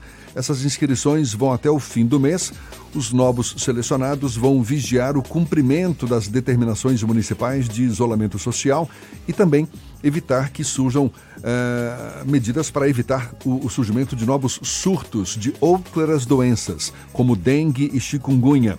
O cadastro vai ser feito presencialmente na Prefeitura de Mata de São João. Mais informações do local de inscrição você pode ter no site da Prefeitura. A Caixa Econômica Federal vai pagar hoje a primeira parcela do auxílio emergencial de 600 reais para quase 2 milhões de pessoas que se inscreveram pelo site e aplicativo. Algumas pessoas, inclusive, podem receber até 1.200 reais. Os recursos já foram disponibilizados pelo Ministério da Cidadania e vão poder ser acessados amanhã. Para quem receber via poupança digital da Caixa, os saques em dinheiro vão começar a ser liberados a partir de segunda-feira, conforme o mês de aniversário do beneficiário. Muito bem, agora 8h50, a gente dá sequência ao nosso giro pelo interior do estado. Vamos para o sul da Bahia, vamos para Itabuna. Evandro Lima, da Interativa FM, bom dia. Bom dia, Jefferson. Bom dia, Fernando. As notícias do sul da Bahia, daqui de Itabuna. Jefferson, o prefeito de Itabuna, Fernando Gomes, tornou obrigatório o uso de máscaras no município do sul da Bahia e determinou um valor de multa para o descumprimento da lei, que já está em vigor. O decreto 13.639, que estabelece as regras para deslocamento das pessoas no município, foi publicado no Diário Oficial desta quinta-feira, dia 23. De acordo com o decreto, é obrigatório o uso de máscaras por pessoas nas ruas, feiras livres, praças públicas, transporte público, táxi, comércio, repartições públicas, transporte por aplica aplicativo, dentre outros. Também foi autorizada a produção e uso de máscaras artesanais, mas nos padrões estabelecidos pelo Ministério da Saúde. O decreto prevê a aplicação de multas para as pessoas que desrespeitarem as determinações estabelecidas pelo município. Cada punição pode custar R$ 102,68 ao infrator. As medidas são tentativas de frear o aumento de casos e mortes pelo novo coronavírus em Itabuna. Eu falo daqui da região sul da Bahia, Evandro Lima, para o Isso é Bahia. Um bom final de semana, Jefferson. Valeu, Evandro. Bom fim de semana para você também. A Câmara dos Deputados aprovou a suspensão das dívidas de estudantes com o FIES durante o estado de calamidade pública provocado pela pandemia do coronavírus. Alunos de todo o Brasil, com parcelas não pagas por no máximo seis meses após o vencimento, podem ser beneficiados. O texto, que ainda precisa da aprovação dos senadores, prevê que esses estudantes vão poder quitar os débitos com o FIES em 175 parcelas, com redução de multas e juros. E o governo federal reconheceu a situação de calamidade pública na Bahia e mais seis estados devido ao contágio da Covid-19, conforme a publicação no Diário Oficial da União. Além do estado da Bahia, a Defesa Civil indicou os riscos em São Paulo, Piauí, Amapá, Amazonas, Maranhão e Pará. Ao todo, chega a 10 as unidades da federação com situação decretada pelo governo federal. Temos mais notícias do interior do estado. Agora para o extremo sul da Bahia, a gente vai para Eunápolis. Paulo Henrique, da Ativa FM, quem fala conosco. Bom dia, Paulo. Bom dia, Jefferson. Bom dia, Fernando. Bom dia a todos que ouvem o programa Isso é Bahia. A cidade de Eunápolis viu na tarde de ontem aumentar de 15 para 18 os casos confirmados da Covid-19. Dos 14 resultados recebidos do Laboratório Central de Saúde Pública da Bahia, três deles atestaram positivos para a doença. Os pacientes são um homem de 41 anos, uma mulher de 37 e uma criança de 5 anos. Todos correlacionados aos casos confirmados anteriormente em Eunápolis, lembrando que o início de tudo foi na empresa de transporte de valores Prosegur, com dois seguranças. A empresa se tornou foco da Covid-19 aqui na cidade. No atual cenário do coronavírus em Eunápolis, o gráfico de ontem mostrava até as 18 horas e 10 minutos 69 casos notificados, 18 confirmados, 35 descartados e 16 aguardando pelos resultados, além de 99 que seguem em monitoramento. A Secretaria da Saúde de Eunápolis nos informou que os três novos pacientes da Covid-19 apresentam sintomas leves e já estavam em isolamento domiciliar, seguindo os protocolos determinados pelo Ministério da Saúde. Aqui na cidade, os esforços visando conscientizar a população quanto à importância de se evitar aglomerações, manter o distanciamento necessário, bem como o reforço nos protocolos de higiene e só sair de casa quando extremamente necessário, e fazendo uso de máscara, tem sido o desafio das autoridades e dos meios de comunicação, que somam forças na luta contra o coronavírus. Olha, Jefferson e Fernando, no dia de ontem, o doutor Roberto Freitas, juiz da primeira vara da Fazenda Pública, aqui em Nápoles, rejeitou o pedido de liminar da empresa de valores Prosegur. A empresa pedia a sua reabertura imediata, uma vez que, segundo ela, a interrupção dos seus serviços pode ocasionar prejuízos para a cidade, já que é responsável pelo abastecimento de dinheiro para os bancos, citando recursos para o pagamento do auxílio dado pelo governo federal. A empresa havia sido interditada no último dia 16 de abril. No dia 20, ela foi flagrada descumprindo as determinações da vigilância sanitária e epidemiológica e acabou sofrendo a prorrogação da interdição por mais cinco dias. A empresa nega todas as acusações. Da Rádio Ativa FM aqui em Eunápolis, Paulo Henrique para o programa Isso é Bahia. Acabou, Fernando! Hoje ele teve voz. Acabou, encerramos mais um Isso é Bahia. Muito obrigado pela companhia de todos vocês. Na segunda-feira, às sete da manhã, estamos de volta com as principais informações para Salvador e entorno. E a partir das oito para todo o estado.